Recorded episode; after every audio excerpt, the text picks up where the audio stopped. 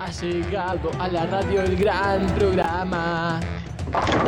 Bola sin manija, bola sin manija, bola sin manija llegó, bola sin manija, bola sin manija radio, bola sin manija radio.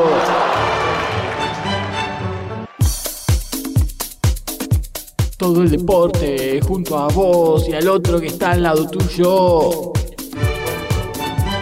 Deportes raros, deportes convencionales, deportes de todos los lugares. Datos curiosos. Conclusiones conceptuales.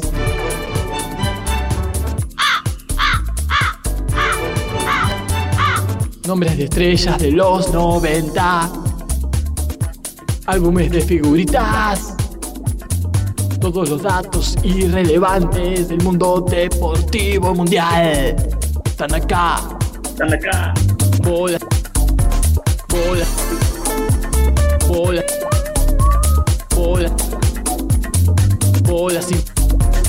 Bola sin. Sin manija. Sin manija. Bola sin manija. Bola sin manija. Empieza ya.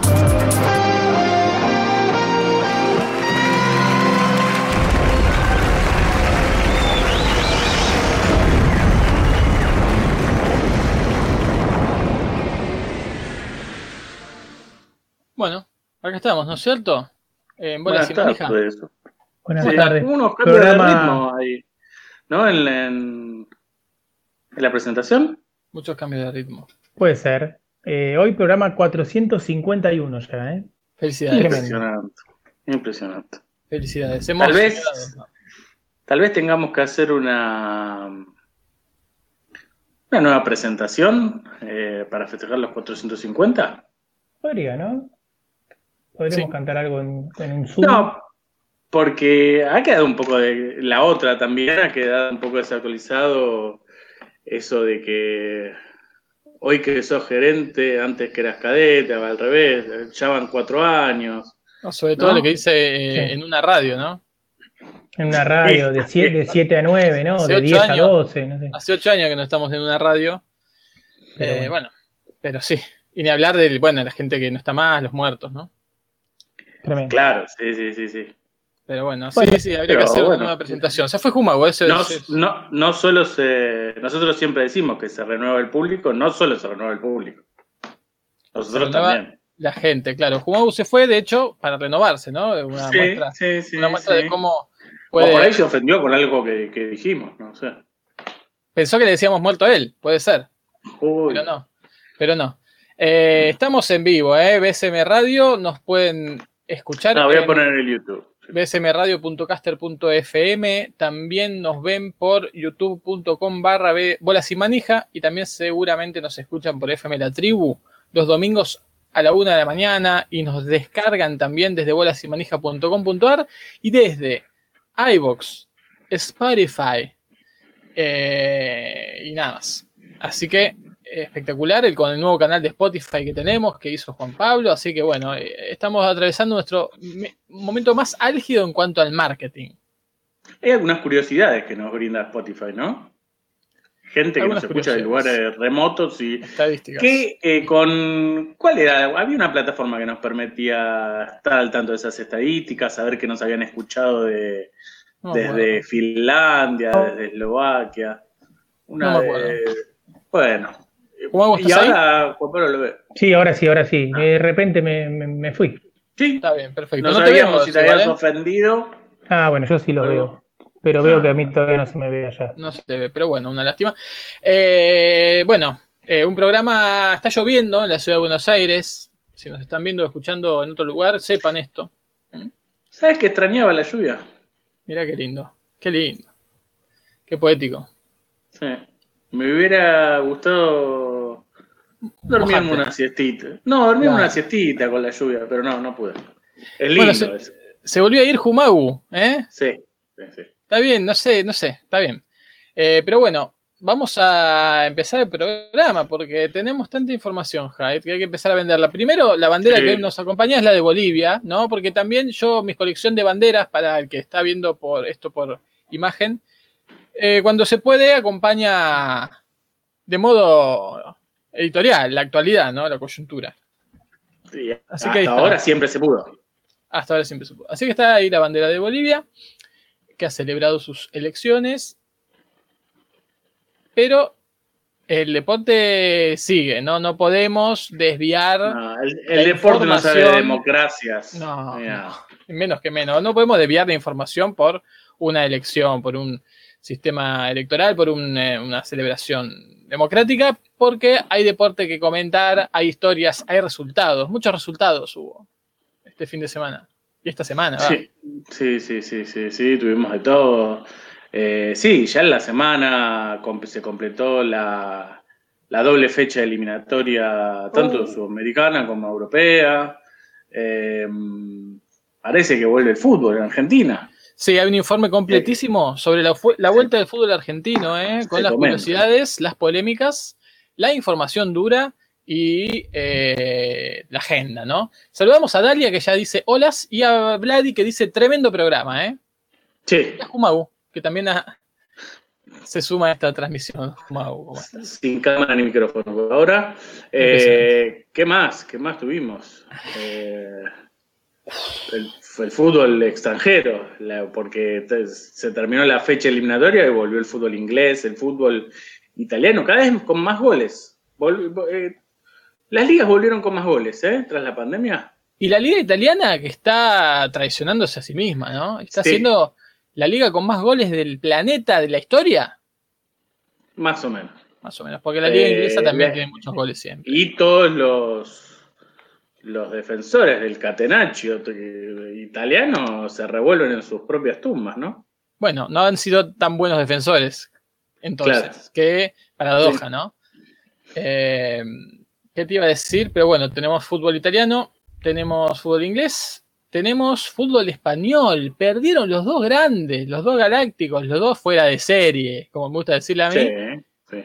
y se enfrentan en un duro partido por eh, el, el menor de los fracasos. Próximamente se viene el superclásico, Ah, ¿sí? el ¿Se derbi viene? español, y es la primera vez quién- en 17 años que el Real Madrid y el Barcelona juegan luego de haber perdido a ambos. Mira. Y eh, el- la derrota del, del Real Madrid, la primera en su especie, eh, ¿no? En la historia. Humana. Sí, la especie. Tremendo. No sé si me escuchan Te ya. Ahora sí, ahora no sí. te vemos, pero te Ah, escuchamos. ¿Lo querés decir No vos. Magu? ¿Querés desarrollarlo Como vos? es- eh, lo del Real Madrid sí es la primera vez que un campeón vigente pierde de local yendo primero en el campeonato. En la historia No. de la Te liga. faltó, un- te faltó un. Contra, un- una- un- contra un recién ascendido. Claro. Ahora sí. Y es la ahora. primera vez que el Cádiz en su historia le gana al Real Madrid de visitante. Mira vos, mira vos, tremendo. Y entonces el Real Madrid-Barcelona o Barcelona-Real Madrid, como les guste, no sé quién juega de local, será para ver quién echa primero a su técnico. ¿O no? Les darán Tan un rápido. poquito más. Y no sé, digo yo. Tanto lío que hicieron No, con Kuman lo van a yo echar. creo Lo pensé, que- lo pensé el Y domingo, yo creo que sí. Y tal vez es lo que están buscando. Eh, Zidane no, Zidane yo creo que tiene un poco más de respaldo, ¿no? Tiene historia detrás que lo, lo banca. Puede ser. Así que bueno, estaremos hablando de todo eso, ¿eh? Y bueno, eh, Otro técnico en la, español, cuerda, en la cuerda floja, otro técnico en la cuerda floja. eh, el técnico de la U, fútbol chileno, se está, se está por ir. Y otro que no está en la cuerda floja porque también llega, a- llegó recién, es el técnico argentino del Colo Colo, que no me acuerdo su nombre, pero es el que fue técnico de la selección de Ecuador. Sí, que no me acuerdo su ¿De nombre. hablo? Y creo que de Bolivia también, o algún equipo en Bolivia. Sí, Colo Colo se está por ir a la B. Qué bueno. Colo Colo se está por Es lo que todos, eh, lo que todos espe- esperamos, ¿no? Sí, siempre es lindo que un equipo grande, que no es Boquita, se vaya a la B, ¿no? Porque Sí, le pone claro. sazón a- al fútbol. ¿No? Hablando de eso, hablando de esa zona y el y fútbol, tenemos el fútbol uruguayo. Que qué lástima Eso. que Mau se fue de No. nuevo. No, va a Pero- llevar. Tenemos eh, la doble agenda del fútbol uruguayo: el fútbol AUF y el fútbol OFI, Uf, no el, no el Office. Sí. Eh, porque hemos tenido novedades, es más, me hiciste acordar, ya voy a, lo tengo en marcadores, voy a abrir el artículo dale, por favor. que, que- que hace falta para estar empapado de información. Eh, Podemos decir que de- terminó el campeonato uruguayo que hizo Auf Wiedersehen, ¿no? Sí, muy bien, Con muy bien. una sorpresa, porque también es récord. Sí, es tremendo. La Es primera es vez primera en la historia. Primera vez en la historia. Eh, pese a que, como sabemos todos, el campeonato uruguayo, uno no es campeón hasta, Hasta que, que se demuestre lo todos contrario. demuestren lo contrario. sí.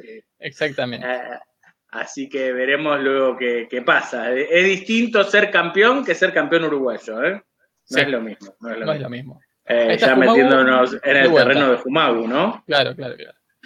Bueno, estoy con problemas con el cheat. Si no sé, ahora estoy con otro teléfono, vamos a ver qué pasa. Pero se me. Bueno, Ahí terminamos, no, no es la internet, decís.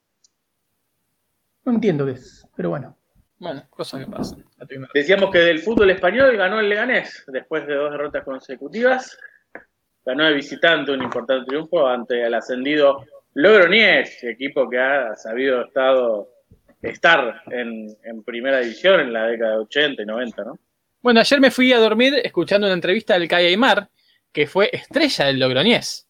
Mirá, Ídolo Mirá, no absoluto. emblema del Logroñés. No sé si tanto, pero dice como que allá tiene muchos amigos, que fue varias veces, eh, digamos que como que jugó y volvió. Ahora vamos- a buscar. Y explicó que en Logroñés. Uy, ¿qué pasó? explicó que en Logroñés la gente suele ir a bares a tomar algo y comer algo, y, y a otro bar, y después a otro, y después a otro. ¿eh? En este Logroñés. es el centro de España. Y lo que hace toda la gente en España y que Claro. bueno, pero bueno, Sí. así. Bueno, así- lo que no sé si recordás, dijo o sabés, es que Calla de Mar fue técnico del Leganés. No sabía.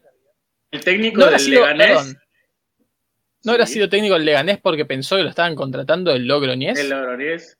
Es probable.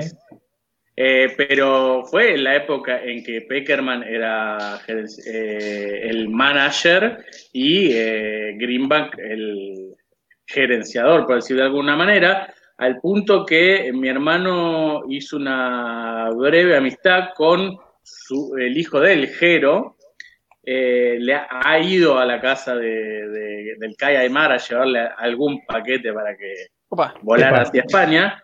Y nos Oh. encontramos con el Kai Aymar y su hijo Jero, y mi hermano se, los- se saludó con ambos en la eh, tribuna de el, uy, ¿cómo hago?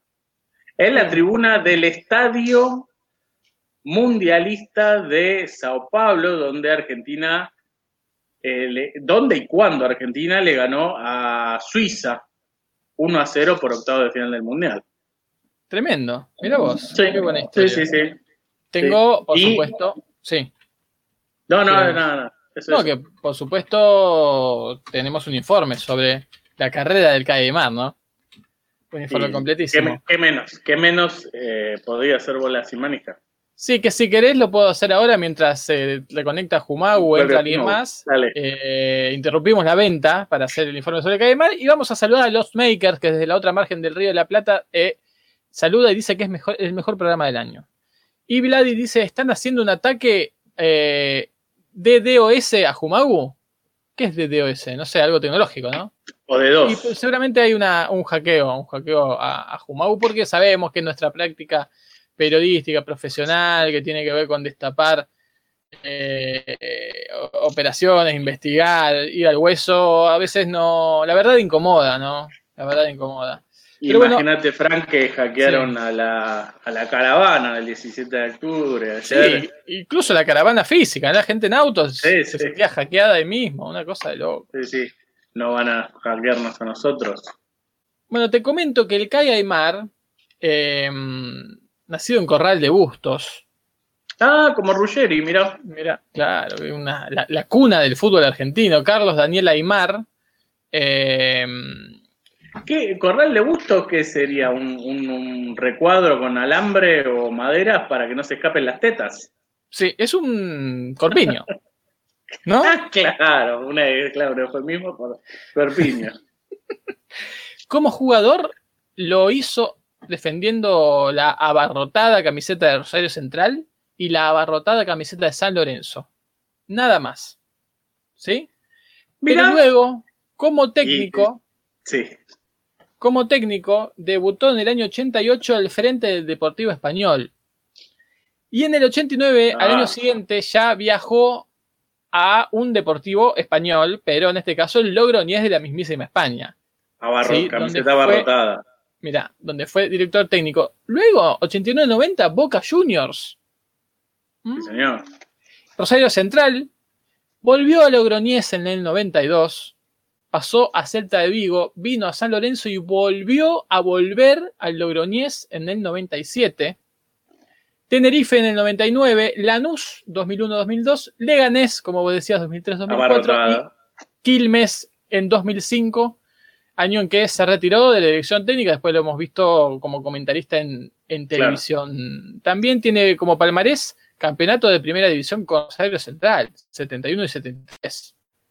Mirá, eso como jugador. Como, como jugador. Y como entrenador, ah. la Supercopa Sudamericana y la Recopa Sudamericana con Boquita. Así que ese es el perfil de Carlos Daniel Aymar, el CAI. ¿eh? Así que ahí hasta aquí el informe ese, pero seguimos desarrollando la venta, ¿no? Sí, que para los desprevenidos, eh, alguno le ha dicho al payaso Aymar Calle alguna vez, porque la costumbre de, de, de, copiar los apodos, pero el verdadero Calle Aymar es ese, ¿no? Claro, claro. Bueno, pero me bueno, escuchan de nuevo y volví. Sí, no sé, sí, si, sí, sí, sí, te no sé qué problema claro. tengo, ahora estoy con el 4G, esperemos que aguante, y si no, probaré otro, otra forma. Tremendo. Bueno, bueno yo. Eh, hay, bueno, hay mucha más información que dijimos, hay muchos récords, fútbol argentino y la vuelta, todo oh, el análisis. Tremendo. La debacle del Peque. La debacle del Peque Schwarzman. ¿Qué le pasó? Hay que contarlo acá.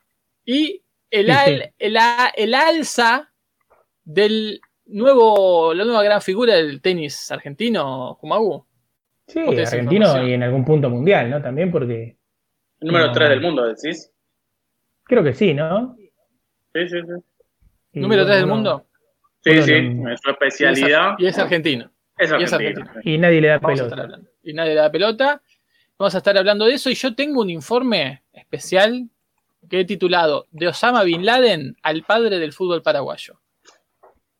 Esos viajes de link en link que nos permite hacer bolas y manija de una curiosidad a otra descubriendo personajes e historias que están ahí, ¿eh? Dan que hablar. Eh, mirá, me hiciste acordar, ahora que dijiste ese nombre curioso, que, que ayer fue primicia de Bola Sin Manija y hoy alguien lo mencionó en la radio. Otro pase de un nombre curioso del Flamengo a Rusia, Marx Lenin. Es verdad. El, Tremendo. eh, sí, el- espero que venga Jorge en algún momento a hacer un informe de esto.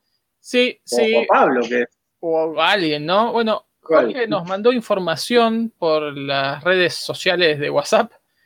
Eh, que parece que Gorosito, esto lo mandó Jorge, creo, ¿no? Gorosito viaja con el eh, Club Tigre a jugar la Sudamericana a Brasil sin arqueros. Sí, estuve investigando, ¿eh? si quieren después Ah. les comento. Ah, ah, ah. Mm, Obviamente no es tan así, pero, pero es interesante la situación que se ocasionó. ¿Querés contar? Bueno, recordemos hace poco lo que ocurrió con el seleccionado de Rusia, de Ucrania, De perdón. Ucrania. Pero al final no pasó. similar. Al final yo vi el partido y jugó un pibe de 20 años. Y sí, porque el otro estaba de suplente. Tal vez no es arquero el Ah. pibe de 20 años, ¿eh? Y además, te acordate que dijeron que no iba a jugar de ninguna manera, Salvo que salvo jugara. que fuese necesario. Pero de suplente manera. juego yo, de arquero suplente. Ah, bueno. Le habrán pagado por esa suplencia también, ¿eh? Él tuvo que estar Es la suplencia vigilante. Bueno, según el Suter, suplencia de portero eh, es un. tiene un arancel y todo, ¿no? Obvio. Obvio, obvio, obvio, sí, sí. Bueno, pero ¿querés contarnos algo de eso? Bueno, les cuento. Eh, lo que pasó en Tigre es que los tres principales arqueros, digamos, del club dieron positivos de COVID. Uno ya había dado positivo y parece que dio de nuevo o algo así, o sea que todavía no terminó de recuperarse. Este, así que bueno, el arquero titular Gonzalo Marinelli, COVID positivo, chao, fuera. Marcos Wolf, que era el primer suplente, también, chao, no, no, no hay manera. Y bueno, Nicolás Navarro está con un tirón. No sé dónde, pero está con un tirón. Así que. eso, no eso no contagia. Eso no contagia, pero no podría jugar. Entonces el chico de 20 años, Felipe Zenobio, que es un pibe que, entré, que, firmó ahora contrato hace poquito, va a ser quien eh, ataje. Y de suplente va a estar Federico Gómez Guet, categoría 2004, 16 añitos, va a estar de suplente. Tremendo. Tremendo. Eh, ¿es, ¿es el apellido Navarro el de más alta densidad entre los arqueros del mundo? Sí, estaba pensando hay otro, pero no me acuerdo ahora cuál es. Pero sí, Navarro creo que hay. No te voy a decir que uno de cada 100 arqueros se llama Navarro, pero creo que por ahí anda, ¿eh? O cada 50. Una estadística muy certera, como siempre. En, en, Independiente, sí. uno de cada 10. Sí, es más. En la historia. ¿eh? Es más, es más, más, apretada esta estadística en Independiente. Pero bueno, son cosas que pasan, pero muy, mucha información. ¿eh? Hoy sí. Tremendo. Eh, ¿Qué más? ¿Tenemos algo más o ya empezamos a desarrollar los temas? Eh, ¿Podemos empezar a desarrollar? No, desarrollemos, desarrollemos porque ya se nos van a ocurrir eh, distintas alternativas también. Sí. Ya hablaron del de, el campeonato de rentistas. Estábamos vendiendo. No, no, no, lo vendimos, lo vendimos. Dijimos que pasó algo en el fútbol uruguayo, nada más. Así que si querés hablemos. Bueno, podemos decirlo, ¿no? Rápidamente. No digo como para sacarnos de encima pero sí. la apertura, porque ya estamos en otro torneo. Pero bueno, Rentistas le ganó 1 a 0 en tiempo suplementario al Nacional de Montevideo. Y por primera vez en su historia se consagró campeón, lo cual fue muy festejado. Este primer campeonato en su historia, en un equipo chico además, ¿no? nunca había estado ni cerca de. el máximo logro, el decía en la transmisión, había sido un ascenso un ascenso en el 74, el 71, y un ascenso hace un par de años. claramente el primer ascenso eh, había tenido los tintes de, algo heroico porque había sido el primer ascenso de segunda a primera, su primera incursión en la máxima categoría del fútbol uruguayo. Eh, y después sí, ha sufrido un montón de descensos y, ascensos, pero recién creo que hace dos años había vuelto a ascender no, no, nuevo, nuevo. Es la primera temporada. ¿eh? En el promedio está con, los puntos nuevos. Así que hace poquito casi.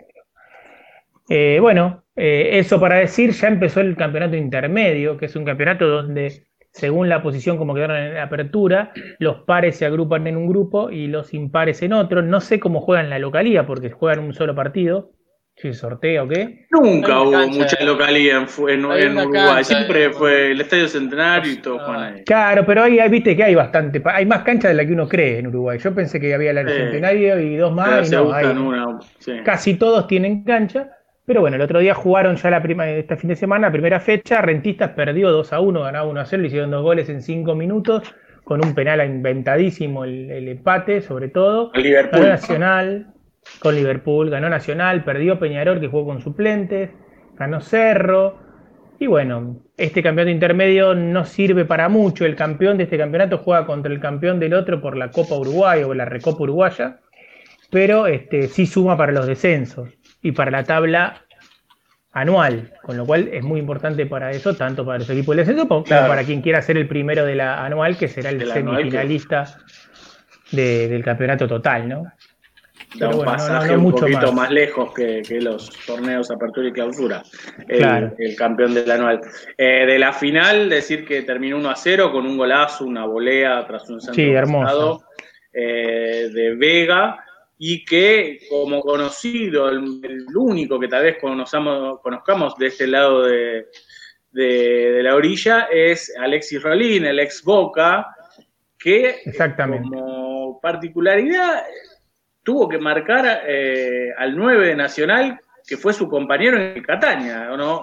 que nosotros que la bandina Vergesio, ¿no? Y, lo hizo muy bien, fue un partido, Sí, sí, sí, fue un partido parejo donde Rentistas tal vez hizo un poquitito más, pero bueno, fue parejo. Y la verdad Uruguay se quedó con uno menos, ¿no? Uruguay, eh, Nacional. Nacional se quedó con uno menos, ¿no? Tal cual, sí, sí. Este, faltando no, no poco y tampoco mucho, creo que faltando 15 minutos. No tengo acá para chequearlo, pero bueno, sigue, ¿no? Y... No, pero todo el, todo el alargue lo jugó con uno menos, ¿o no? claro, es cierto que hubo más. Sí, yo creo que sí, ¿eh? ya te averiguo, pero yo creo que yo sí. Creo que sí. Yo creo que Pero bueno, decía que este, no tuvo mucho tiempo de festejar, ya se empezó de nuevo con este nuevo campeonato. No tengo, no tengo manera de saber bueno, no importa, No importa. No importa. Si eso es todo el fútbol AUF, eh, deberíamos pasar al, fútbol OFI, ¿eh?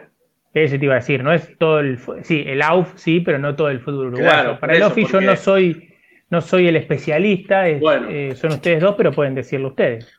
Claro, em, porque tuvimos otra final, o por lo menos la final de ida, en este caso en el fútbol del interior, que recordemos es un fútbol amateur o semi-amateur, se juega el torneo de selecciones, lo que acá conocemos como provinciales, allá son departamentales. Eh, pero, ¿quiénes jugaron? Porque recordemos que habíamos terminado con la polémica de, las, de la semana anterior con un partido riquísimo, Fran. ¿Querés recordarnos lo que había pasado? Eh, no me acuerdo nada. Era salto contra. Salto contra, contra... Contra Cerro, Largo, Que había habido un gol que no convalidaron, después convalidaron, después no convalidaron y hubo un tumulto. 150 eh, minutos. Llegó al minuto 150, un informe confuso, partido suspendido, un informe a la espera y no se sabe. Yo no, no sé qué pasó. Bueno, lo que pasó fue, bueno, ahí iba a decir los hype. Sí. Eh, un, un informe en la semana tenido de denuncia de amenazas por parte de ambos equipos. Eh, perdón, el juez denunció amenazas por parte de integrantes de, ambos equipos y eh, terminó informando que el gol, eh, el supuesto gol, nunca había sido convalidado y por lo tanto el clasificado a la final fue Salto, ¿sí? equipo o selección que eh, ya ha ganado el torneo OFI en el 2014-2015. Y en la final lo esperaba el, un debutante en las finales por, este torneo, que es Canelones del Este. ¿sí? Se ve que Canelones, que es uno de los departamentos uruguayos, tiene más de una representación. Eh, y dejó eh, atrás a Rocha, mirá, eh, a Rocha Capital en las semifinales. Esta primera final se jugó con Canelones del Este de local en la localidad de Atlántida, el balneario conocido, a 45 kilómetros al este de Montevideo. Y terminaron las acciones con un 1 a 1 que deja las cosas abiertas para la revancha que creo que será el fin de semana en Salto, ¿no? Tremendo. Eh, y en Salto la curiosidad que, eh, que se da que juega el hermano de nada más y nada, nada menos que Edinson Cavani. Sí, el salteño. Es verdad conocido. Eh, acá tengo que horas después del partido, eh, del episodio, Eduardo Castillo, el árbitro del encuentro del que hablábamos, eh, presentó un informe confidencial, denunció amenazas desde las dos selecciones e informó que no validó el gol en la polémica jugada del final, razón por la cual confirmó el triunfo de Salto por 2 a 1. Ahora, es raro que tuvo amenaza de los dos equipos y sin embargo no hubo sanciones para el equipo ganador. Sí, sí, hubo sanciones, de hecho hubo un par de bajas en salto, eh, entre eh, eh, que por los jugadores informados por el árbitro. Ah, mira, está bien. Sí, sí, sí, salto no pudo alinear a un par de jugadores que, de hecho, uno de los sancionados es el arquero, Luis Domínguez, eh, con lo cual el puesto fue cubierto por el hijo del técnico, Federico Novoa. ¿eh? Tremendo.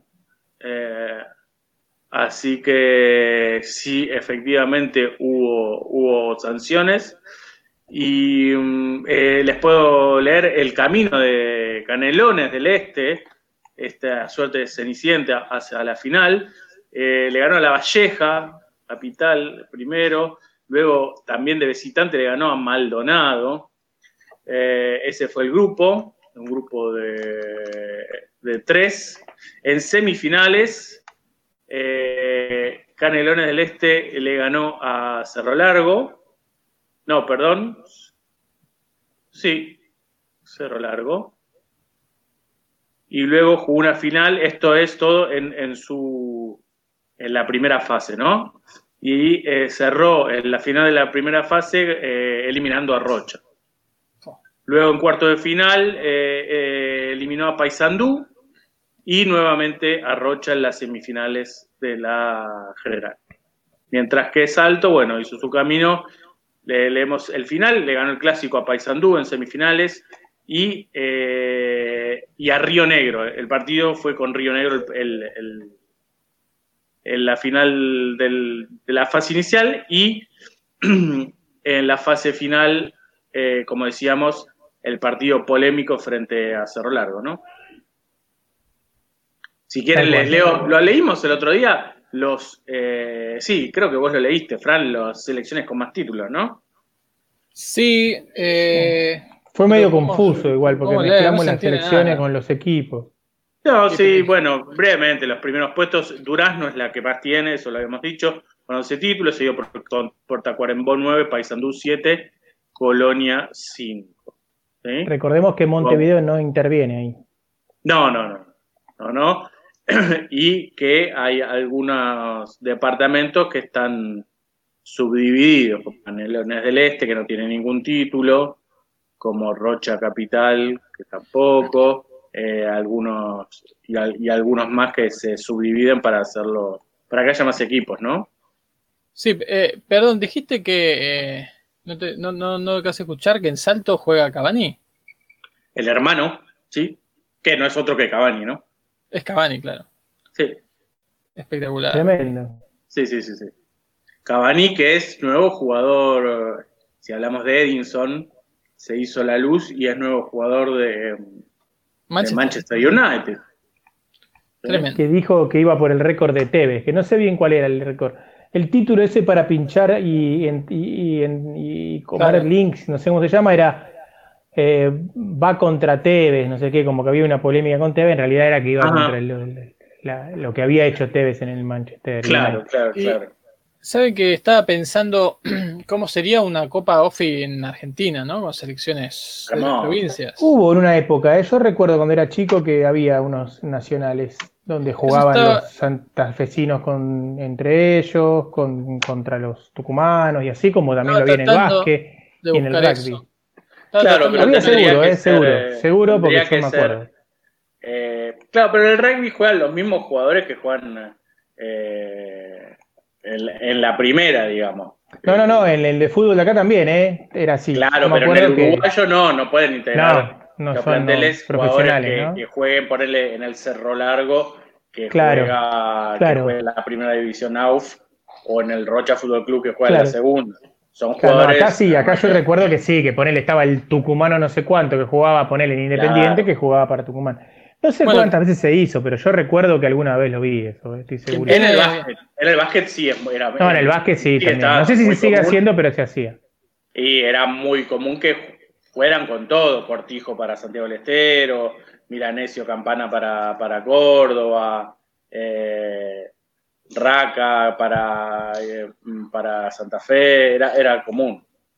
quien tiene eh, una selección más activa aquí en el tiempo es San Luis, ¿no? Mirá, San Luis tiene su selección que enfrentó a Boquita de River en el verano, este verano, este o el verano verano. pasado, o el verano Mirá. pasado, en la, en la Copa La Pedrera, en San Luis contra Boca contra River. Boca le ganó 4 a 0 a la selección de San Luis con, gol, con goles de Bebelo Reynoso, Walter Bow, Guanchope Ávila. ¿Sí? Y eh, no sé cómo le fue a River. Fue 26 y 31 de enero en el Estadio Único del Parque La Pedrera, la Copa de Verano en La Pedrera. Selección de San Luis, River y Boca. En la verdad que está bueno. Este está, está, bueno como iniciativa para llevar fútbol grande a la provincia. Gente que no está acostumbrada ni tiene la posibilidad de verlo seguido. Y hacer un equipo más o menos competitivo y con, con cierta raigambre del, del, lugar, ¿no? Está bueno. Así es, así es. Después estuve mirando un poquito sobre el fútbol de San Luis. Las tres divisiones que tienen el, el fútbol regional en San Luis. Tremendo. Fíjense, la primera división, CAI, justo que hoy hablamos, CAI San Luis, Cruz de Piedra, Defensores de Nogolí, Defensores de Potrero, Defensores del Oeste, Deportivo Coslay, EFI Juniors, el Lince Estudiantes y Jepu. En la segunda división de San Luis están Alto Pencoso, El Chorrillo, El Rincón, El Trapiche San Lorenzo, Deportivo Valde, Deportivo La Punta, El Búfalo, Juventud San Pablo, Convox, Trinidad, Club Cazador, es enorme, EFI de Fraga, Independiente, Los Amigos y Unidos del Sur. Y después está el torneo regional, que tiene dos, dos este, zonas eh, a ver, no, no sé si estoy bien. Lo cierto, bueno, Villa de la Quebrada, Defensores de Potrero, Atlético, Sarmiento, Defensores de Potrero. Ah, no, Alianza Futbolística y Jorge Newbery, entre otros miles de equipos. Y que hace poco hubo una copa de fútbol puntano. ¿eh? En la final jugaron Juventud y Aviador. Ya qué bueno. Sí, y, la ganó Aviador Origone. Aviador Orione, mira. Sin duda, el equipo o club más exitoso a todo nivel deportivo eh, puntano es el GEPU, el GEPU, ¿no? Y yo creo que sí, ganó dos ligas nacionales casi seguro y tuvo grandes jugadores jugando ahí, entre ellos Ginóbili. no, sí. jugó en GEPU? No me acuerdo, ahora me, hice dudar. El, de La Rioja, que es lo mismo. Andino. Andino, tenés razón, tenés razón. Pero Spiel sí, Spiel jugó en el GPU de San Luis. Sí, y algún eh, otro. Y no recuerdo otro equipo que haya trascendido tanto, ni siquiera en la vieja época de los nacionales. Eh, no, y, futbolísticamente estudiantes ahora, nada más, ¿no? Que yo Sí, es un equipo que empezó a, trascender un poco de la mano de un gerenciamiento. Eh, pero bueno, ahí están en un segundo nivel importante, un, un Nacional B, pero no al nivel de Jepu Salvis, que fue campeón nacional, ¿no? Claro, sí, dos veces. les cuento jugadores muy famosos que jugaron en Jepu. Héctor Campana, Juan Espil, Gustavo Fernández, Diego Maggi, Hernán Montenegro, Carlos Romano y Esteban Pérez. Oh. todos grandes jugadores. Todos grandes jugadores, sí, sí. A ver, les hago una pregunta, a ver si la. Si se les, uh, Espere que voy a conectar mi. Juguemos una trivia. ¿Saben cuál es el equipo de primera división argentino que está más al sur? ¿Cómo de nuevo? Perdóname. El equipo primera... de primera división de Argentina más al sur. ¿El equipo? Eh, sí. Aldo, Aldo Civi. De primera división. Primera división A, Que hoy esté jugando, ¿no? En primera división. Ahora no está jugando nadie. Claro, pero, bueno, sí, sí, sí, sí. Jai lo dijo bien, es Aldo Civi. Completamente. Eh, durante mucho tiempo fue Olimpo. Claro, pero no. Está bien, buscaba como que hubiese alguna cosa rara en el medio, porque es como que era bastante. No hay nada raro, yo voy de frente. ¿Y, más al norte? Y más al norte, hoy por hoy, Santiago del Estero. Está bien, como provincia, pero el equipo. No, el equipo. Eh, Central Córdoba. Central Córdoba Santiago del Estero. No, no está bien. Atlético, Atlético ah, perdón, Atlético Tucumán. Atlético, Tucumán. Y les hago dos preguntitas más. ¿Cuál es el equipo que está más al este? Y más al eh, este probablemente sea River. Sí. O, puede ser. Aldo Civi, señores. Aldo, Aldo Civi, Aldo Civi. Aldo Civi es el dueño... esa, panza, esa panza de embarazado de Buenos Aires. Aldo Civi es el dueño absoluto de los puntos cardinales, viejo, de este país. Tiene dos de cuatro, hermano. Y, y más al, al oeste, el oeste me parece que Godoy Cruz. Muy bien. Claro, sí, muy bien. Muy bien como... Qué barro, qué, qué, qué, espectacular. Y más en más el al medio, centro. claro. Y más en el medio debe eh, ser eh, talleres, talleres y talleres, talleres, talleres, porque Belgrano no está. Talleres. Oh, espectacular. Tremendo, así que bueno, esa fue la trivia del día. Eh, Seguimos con más información. Y yo creo, para, para cerrar esta, esta linda trivia, que el más al sur que ha jugado en, en, en primera y segunda división, pues no llegó a primera, es la calle de Comodoro Rivadavia, ¿no, Kumabu? ¿Se te ocurre alguno que haya jugado más? Más al sur, en ¿Alguno que haya jugado un, un nacional? Sí, ahí, Nacional Deportivo Roca, seguro. No, Eh, pero. pero la Comodoro calle de Rivadavia más Comodoro al sur. Rivadavia más al sur, mucho más al sur. Pero no, pero jugó un torneo nacional, la CAE. De Nacional B. No, no, Por yo dije Nacional, A. Nacional A, decía yo. Eh, no, no recuerdo. Bueno, eh, sí. Independiente de Pico y Bueno, eso, pero no sé eh, si está más al sur. Eh, Chipoletti. Chipoletti, Chipoletti jugó nacional también. Independiente de Neuquén ha jugado Nacional también. Pues Pero no seguramente. sé si en Río Gallegos, creo que no. Tan al Como sur. Río Gallego. No, no, que más al sur de Comodoro de Rivadavia no creo que haya nin- jugado ninguna en Mm, primera no y recuerdo, me parece que no. Y Pero al bueno. norte tiene que ser gimnasia Jujuy, Gimnasia Jujuy Jujuy, o. Alto, Sor- Alto Alto Sorno Horno Zapla. Zapla. O un misionero también. Un- No sé si está más al norte Misiones que. No, no Sí, está, más al norte más al sur, Misiones. está un poquito Está más más al al sur. De hecho, hasta Tucumán está más al norte que Misiones. eh, no todo, pero Mira vos. sí, habría que ver Eh, algún salteño. Bueno, eh, Tremendo esto, ¿eh? se definió, se definieron los grupos de fútbol argentino, ya que estamos hablando de esto. Tremendo, ¿eh? El Muy Mundial de. Fútbol Argentino. ¿Cómo Muy bien hecho, cosa? además. Yo no me había dado cuenta. Yo Muy, no me había dado bueno. cuenta de algo, ¿no? Que creo que es muy importante. La Copa Liga Profesional se llama. Este, claro, ¿por qué hicieron una especie de mundial de clubes, ¿no? O sea, seis zonas de cuatro equipos. Para que esos cuatro equipos solo se enfrenten entre ellos. Sí, y no claro. estén 20 equipos o no sé, 24 equipos mm, toqueteándose entre todos. Entonces vos sabés que muriendo entre ellos.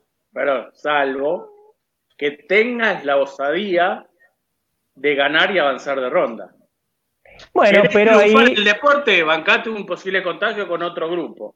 igualmente Nunca- si vos eh, pasás de ronda o no pasás de ronda, igual jugás otro, otro grupo, Ah, pero bueno, ya mentira. no son todo contra todo, ya sería se contra la, todo contra la otra mitad, eh, un 80%, pero no está tan mal, igual me parece bastante bueno y el formato va a ser, aunque sea un poco entretenido, ¿no? Un formato tipo, como dijimos, Mundial. mundiales antiguos de 24, donde pasan los primeros dos de cada zona a una zona de campeonato donde va a haber dos zonas de seis y eh, semi semi campeonato donde después los dos ganadores van a jugar por el campeonato y después hay una, vieron que hay posta, una zona que se llama reorganización del campeonato, una cosa así, ¿no? Eh, claro, la, Proceso de la fase de los, de los perdedores van a esta zona que se llama zona, eh, lo- eh, zona de- a la fase complementaria se llama. Que vaya uno a saber qué quiere decir fase complementaria. Y después la otra es la fase campeonato, donde clasifican los dos primeros.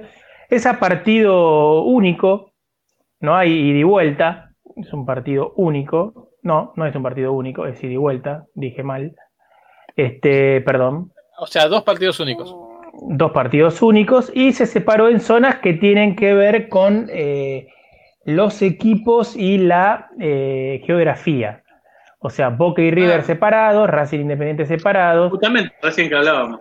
O sea que Eh, al revés, o sea, usan la geografía para que no haya coincidencias geográficas, para que estén. Mm, no, Lejos. no, no, no, todavía no terminé de explicar. Eh, Vélez, que fue determinado el tercer, el sexto grande, eh, enfrentado con San Lorenzo, pero a su vez Hubo alguna polémica Huracán- con eso. Claro, porque decían porque era el sexto grande, bla, bla, bla. Pero Huracán, por ejemplo, no podía estar en la zona de San Lorenzo. O sea, lo tratan como sexto grande de alguna manera, pero no del todo. Y después, bueno, los equipos del interior también repartidos de manera tal que en cada grupo haya equipos, dos equipos de capital y dos equipos del interior, ¿no? Relativamente se trató de que sea así para que se viaje más o menos parejo. Y también hubo polémica en el grupo donde está San Lorenzo, ¿no? Aldo Civi, Argentinos, Estudiantes y San Lorenzo, porque decían que San Lorenzo, como Tinelli era el presidente de esta liga, lo había puesto en un grupo donde no hay que viajar tanto, cosa que me parece una reverenda pelotude, pero podría llegar a ser, porque tiene que Pero viajar. justamente, a- pandemia, a- con el deseo de viajar que tenemos todos, eso no es una ventaja. Es una boludez, porque por ejemplo Gimnasia le tocó Huracán, Vélez y Patronato. Yo creo que viaja menos Gimnasia yendo a Patronato que Sí. eh, San Lorenzo mismo. yendo a Mar del Plata. O mismo Huracán, que es el archirrival de San Lorenzo, tiene las mismas condiciones que San Lorenzo prácticamente. Tal cual. Boca tiene que ir a Lanús, a Rosario. ah, perdón, a Rosario y a Córdoba está bien, tiene que salir dos veces de Buenos Aires, pero tampoco es que se va a jugar al Morumbí. Pero nadie se va a Este, No, no, que nadie va al provincia. Eh, entiendo que no. El peor, bueno, sería ir a Central Córdoba, a Santiago del Estero o Atlético Tucumán, pero van en avión. ¿Cuánto es? ¿Media hora más de avión? No, está prohibido. verdad. Y ¿Cómo va a prohibido el avión? algo, Kumabu, que eh, lo del sexto grande que causó polémica. Vos eh, contame que, que cómo lo viviste. ¿Quién pensás que puede darse por ofendido en este, en este asunto, no? Entiendo que algunos dicen que se daría por ofendido eh, Huracán. Pero, pero, eh, Le- le- yo quiero mucho debate, Huracán. Yo quiero mucho Huracán. Yo, yo nací en el 73 y, y- y tengo mucho. Digamos que soy un poquitito hincha de Huracán. eh, cuando tengo que elegir equipos así. Entre Huracán y. en- entre Huracán y San Lorenzo, por ejemplo, entre Huracán y un montón. Entre Huracán y un montón elegí, eh, elijo a Huracán. Huracán. Pero Huracán tampoco es un equipo, es, más grande por su enemistad con San Lorenzo que por sus logros, creo yo. Yo te, Aunque parezco, aunque parezco un hincha de San Lorenzo diciendo esto, ¿no? sí. Este, pero bueno, creo que Vélez, si bien es un equipo chico, eh, tuvo logros interesantes y creo que tiene, si uno hiciese una tabla de los últimos tiempos, creo Yo te que voy a decir el, único que se puede ofender al respecto y con razón. Quiero decir, pese a que lo odio. A ver, Estudiante decime. de La Plata, tiene cuatro Libertadores y un Intercontinental y no es considerado equipo grande. Sí, ahí está igual el problema de estos bombos que hicieron, es que eh, también estaba separado, como te decía yo, por provincias. Entonces también Lo que querés Eh, denunciar, lo tiraron al bombo. lo tiraron al bombo, al bombo 4 creo que era, este, porque claro, también son grandes eh, Rosario Central News, ¿quién puede negarlo? Uno, pero bueno. uno de los que siempre se candidatea para ese puesto de sexto grande es Rosario Central por la cantidad de hinchas, según ellos. Y está Y bien, bueno, qué sé yo. Es una forma de ver la grandeza, pero después tenés que sustentarlo de alguna manera. Yo creo que estudiante también tiene muchos hinchas, La Plata es una ciudad grande, tal vez no tanto como Central o como Newell, pero a- por lo menos a nivel internacional lo ha sustentado. Una por historia. Una historia grande. Que, que además no que eh, eh, la refrendó hace poco, no es que quedó Sí, en la sí, sí, sí. antigüedad, ¿no? Exactamente, Eh, y que te voy a decir algo. Déjame ahí poner en duda la grandeza de San Lorenzo. A, a veces hay que ponerla en duda. San Lorenzo, si no Porque es hubiese de capital. ganado- Si no, fuera de pero- capital, si no hubiese ganado hace poco la, la Libertadores, también te lo discuto a muerte. San Lorenzo no puede Claro. estar ahí entre los grandes. exacto, pero es indudable, siempre, siempre está entre los cinco, para mí porque es de capital. Porque Sí, sí. hasta la Libertadores esa ganó mucho menos que estudiante y que. Pero es un club muy Sí. grande popularmente hablando, San Lorenzo. sí, es club que tiene que- hinchas en todo el país. En general se hace por Un papa. cantidad de hinchas, tradición. Un papa, es verdad. esto- ahí- ahí te Anda a ganarle, un papa anda a ganarle. No, de- debe, papa. ser, debe ser de, de Eh, los equipos con más. Tiene el hinchas récord. Sí, Tiene el Pedro Can, Pedro Can ahora. tiene el récord, el récord de equipos argentinos con papas hinchas de él. Sí, Sí. Así que bueno. sí, sí, tremendo. Claro. Eh, bueno, así que eso con el Bueno, te campeonato, digo rápido, no sé si quieren saber cómo quedaron las zonas o algo por el estilo. Yo me gustaría enterarme porque la verdad no tengo idea. Bueno, te voy a decir que la zona 1 tiene a Arsenal, a Atlético Tucumán, a Racing Club y a Unión. Pablo. Parejito, ¿Cómo estás, Juan creo que bastante parejito. Estamos hablando, Juan Pablo, de las zonas, cómo quedaron en el campeonato este nuevo del fútbol argentino, que empieza el 30 de noviembre, de, perdón, de octubre, de sí. octubre. Ya. La zona 2, Central Córdoba, Santiago del Estero, Colón, Defensa y Justicia e Independiente. En la zona Hijo. 3, Jodido. también una zona pareja, ¿eh? una zona parejita, parejita. En la zona 3, Banfield, Godoy Cruz, River y Rosario Central. También una zona bastante, me parece a mi pareja, obviamente con River un par de escalones más arriba. En la zona 4, que muchos de- dicen que es la zona de la muerte, entre esos yo, pero yo lo digo un poco en chiste y un poco en serio. Boca, Lanús, Newell's y Talleres. Newell's que se renovó bastante, Talleres que es un equipo siempre difícil, Lanús que es una incógnita, es Lanús así con, con un signo El de interrogación al final. Un poco una incógnita. No- Es una no incógnita también el nada. escudo.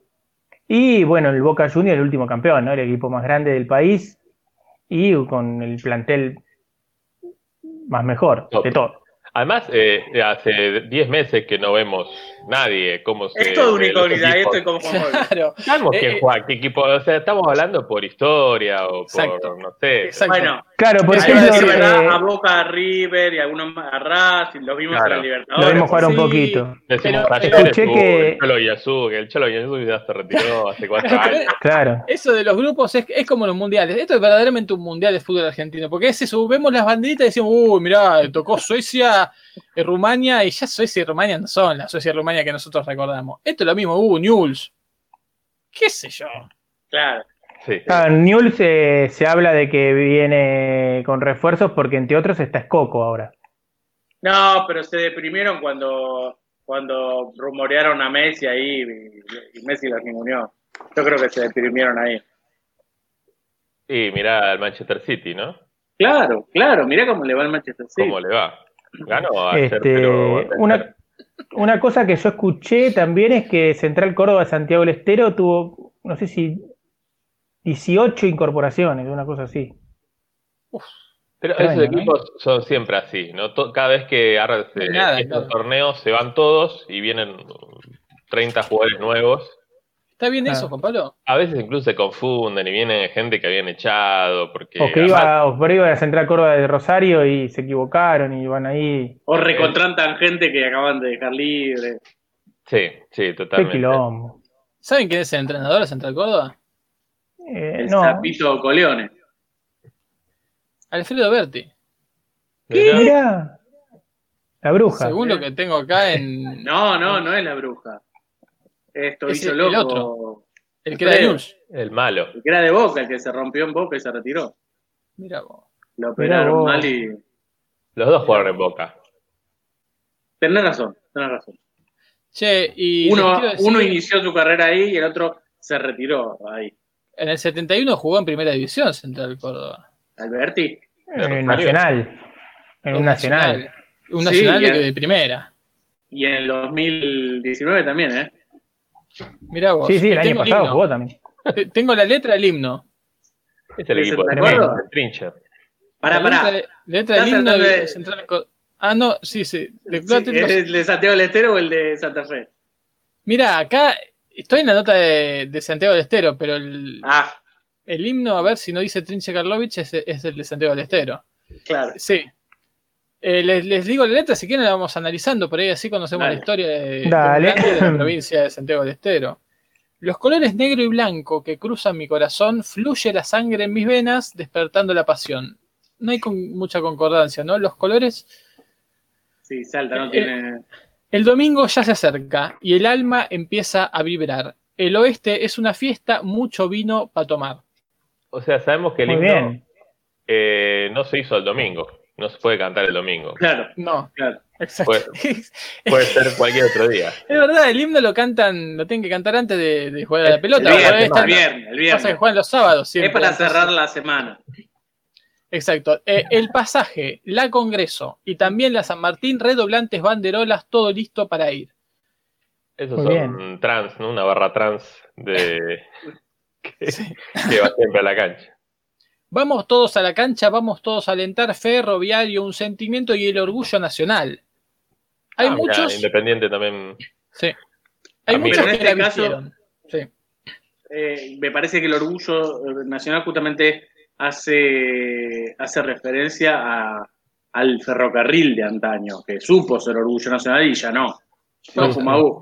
Sí, señor. Bueno, igual que. Ya no, no, lo, lo de ya no corre por tu cuenta. ¿eh. Eh, sí, anda al interior Bien. a ver cuántos trenes Una hay. cosa es un orgullo, otra cosa es. No, no, no. la- No te la pongas la camiseta, no te pongas la, camiseta de la de paternidad que, que- que- dale, Fran. Hay muchos que la vistieron y quisiera recordar. Con Mm. orgullo defendieron los colores de Central. Pablo Díaz, Manuel Rojas y también el Pollo Roldán. Perdón, ¿está en el himno? Sí.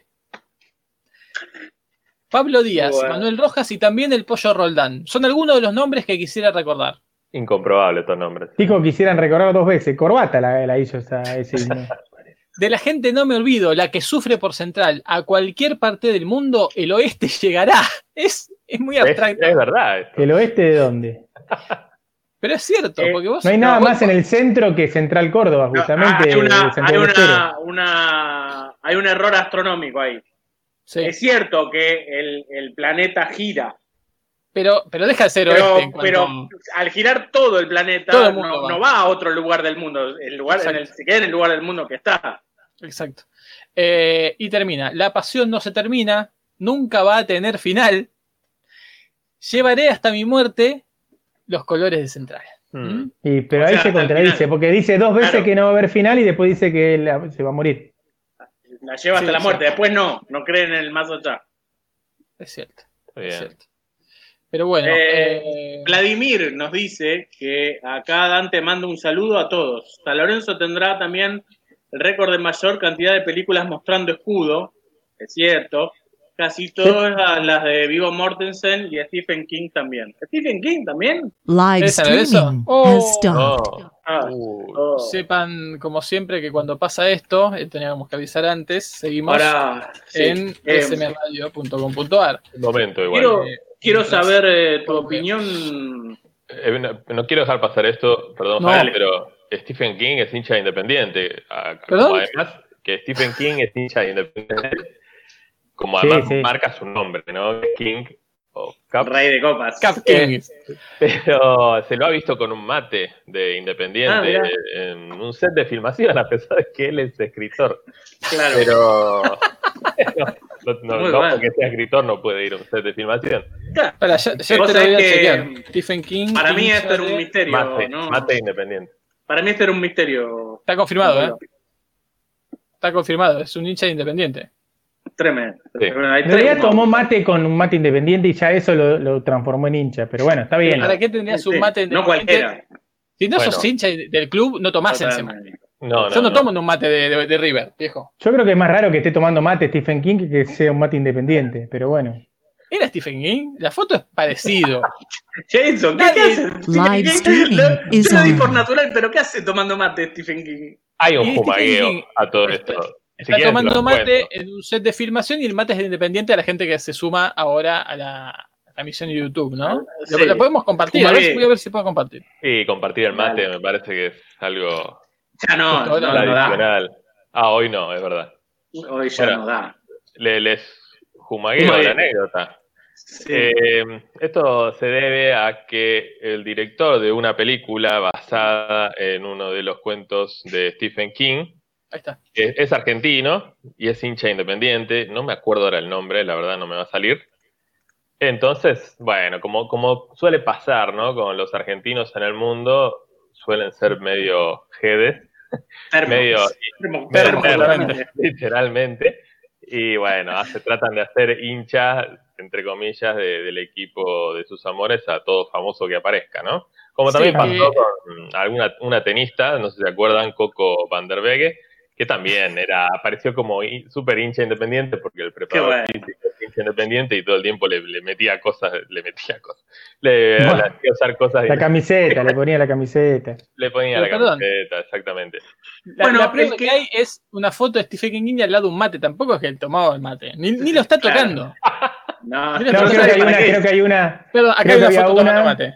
Ahí Pero, está. pero está es muy rara, ¿eh? Esto fue hiper, fue hiper famoso hace unos tres años más o menos cuando se, se dio esta, esta película que ahora no recuerdo cuál era. It. Pero It. mira, te Claro. voy a, te voy a compartir Ah, la, voy trataron a, a la gente la foto de que eh, está tomando él mate o alguien Ah, se lo está dando, porque la mano no es la de él. Él está acostumbrado a los planos medio inquietantes, medio raros, ¿no? Por eso la cara, por eso la gestualidad, pero está claro, ¿no? Que, que es hincha independiente. Y es Claro, el- claro. Este es el Twitter oficial de Independiente, ¿no? Que dice Claro, claro. justamente. No es una estrella. eh, claro. No, pero fue uno de los Eh, mejores momentos. claro, pero está buenísimo. en No, no, claro. Eh, eh, Juan Pablo, eh, alguien que hace hasta ahora ha sabido separar eh, su su fanatismo de algún modo eh, y la realidad y la ficción es Eduardo Sacheri, otro reconocido hincha independiente que sin embargo no lo ha llevado a, sus libros y a la, pantalla con los que ha llegado a ella. No, sí, todo el tiempo, es lo único que hace, ¿cómo que no? No, si, si Franchella era eh, hincha de Racing en, El secreto de sus ojos. Pero viste papeles en el viento, papeles al viento, no me acuerdo qué. no vi la película. Son los papelitos que tira la hincha independiente. Sí. Ah, sí. Sí, sí, cuando no estamos silbando. No, hay momento para tirar papeles. Ahí me recuerdo, yo leí el libro, no vi la peli, recuerdo que mm, en un momento aparecía Mitre Santiago del Estero, que es a donde vendían a Pitilanga que era el jugador que representaba. Y después, em, en la otra, bueno, la última, no, hay mucho futbolístico. No, no me acuerdo. ¿Qué puedo decir? Perdón, para cerrar que lo he visto en la tribuna. Eh, claro. Así que puedo dar fe de que es real, que no es una movida de marketing. Incluso lo vi en un partido totalmente indigno, que fue un empate 0 a 0 con Independiente de Mendoza en la B, y estábamos en la tribuna de arriba, medio abandonada, un 0 a 0 en un momento realmente muy triste, y lo vi ahí puteando todo el partido como corresponde. Así que bueno, un, gran saludo. Bueno, pero te voy a decir esto ahora, porque hablamos de fútbol, estamos hablando de Central Córdoba de Santiago del Estero y estamos hablando de Stephen King. Veo justo en este momento que Central Córdoba de Santiago del Estero, entre su palmarés, tiene una Copa King de campeones del noroeste ah. de 1965. ¿eh? Copa King. Espectacular. Espectacular. King de la, que era de la soda King. Burger King. Pero no sé, pero. ¿O G al final? O... Sí, sí, sí, como rey. Mira. Ah, mira. O, rey del agua. Claro. Eh, Juan Pablo, no quería que te quedaras sin participar de la breve polémica que abordamos recién. Sí, decime. No, que hay un famoso más. Ah, sí, claro. Es un director de, cine de Hong Kong, que es uno de mis favoritos, que es Wong Kar Wai, que ha dirigido grandes películas como Chunking Express o In the Mood for Love, y es hincha fanático, independiente. O bueno, al menos apareció en una foto con una campera de Independiente, él alguna vez filmó, filmó en Buenos Aires una gran película que se llama Happy Together.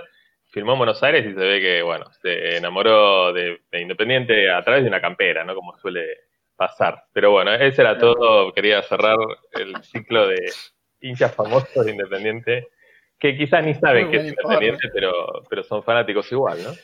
Claro, obviamente. Perdón, ahora sí. No, no, eh, no quería que, dejaras de participar en la breve polémica que abordamos recién, justamente respecto de la grandeza de ciertos equipos, con esto del, sexto grande del sorteo. Eh, que mi pregunta, eh, incitando un poco a la polémica, era quién se podía sentir ofendido de, respecto a que Vélez Arfield fue, ah, hubiese sido nombrado sexto grande, ¿no? Ahí. Jumagu Tiruracán, yo me reí un poco socarronamente, y propuse que el único que se, realmente se puede sentir ofendido ahí es Estudiante de La Plata, que tiene cuatro Copas Libertadores y un título mundial, ¿no? No sé qué opinas. Creo que es el que mejor mezcla, eh, ¿no? Cantidad de hinchas y logros logrados. Logros. Y, lo, y lo emocional, lo simbólico. Un equipo con personalidad. Pasa que a nadie le gusta. Historia, con nombres. Estudiantes, me parece, salvo a los hinchas de estudiantes. Eso, es lo eso ahí arranqué. Odio a estudiantes, pero le tengo que reconocer esta, por lo me parece. Reconocer esta. Yo tuve una época de amor con estudiantes, o sea, no de amor, sino de simpatía. Sí, yo también, porque mi familia es hincha de estudiantes. Tu fase nazi, esa es tu... nada más. No, no, ya no, ahora me gusta mucho más gimnasia. Yo tengo hincha, yo soy siempre hincha de uno de los dos. Soy sí de Central, de gimnasia. Yo soy estudiante. De, Racing, de Huracán. Soy estudiante de, bueno, obviamente. Y así en un montón de, ahora de San Martín de Tucumán, de Talleres. Aunque quise mucho a Belgrano. Eh, ahí, ahí, tuve un problema, porque yo era muy de Talleres y muy anti-Belgrano. y ahí tuve que ser re de Belgrano, porque Belgrano me dio tantas alegrías, tantas alegrías. Que es difícil, ahí es más difícil. Sí. Me, me- me emociona, te juro me emociona. Me, me acuerdo y me emociona. Qué, Bueno. qué lástima que no se hicieron la fecha de los clásicos, ¿no? Se fue Jumagu después de. Se emocionó de verdad. No, no, estaba emocionado. Sobre, sobre todo, Juan Pablo, ahora que no hay problema de seguridad, que no hay nadie a la cancha. ¿no?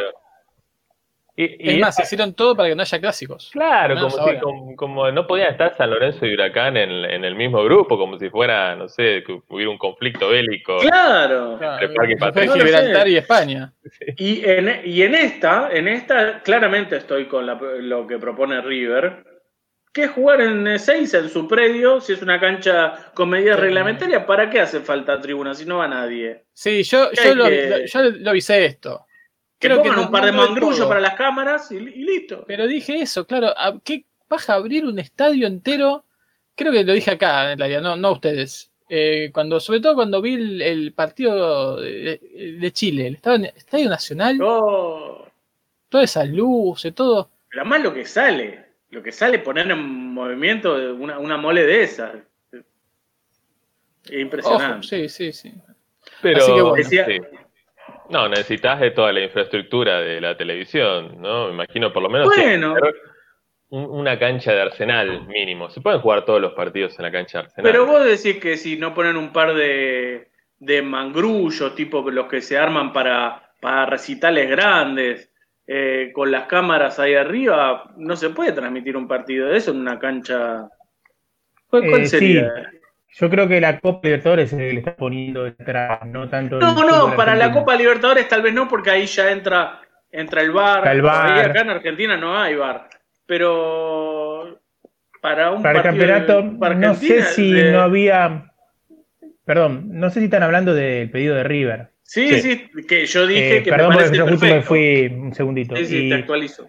A mí me parece lógico por un lado, pero parece que el Sí. problema está en los protocolos y en los vestuarios y eso, que no tienen, los vestuarios no tienen la, la conformación que tendrían que tener. Yo dudo de eso, pero no puedo Igual decir con lo nada. que dicen o que escuché que, que deberían pagar por el alquiler del, del estadio independiente un, una fecha, claro. construyen lo, lo que haya que construir. 60 mil dólares cada vez.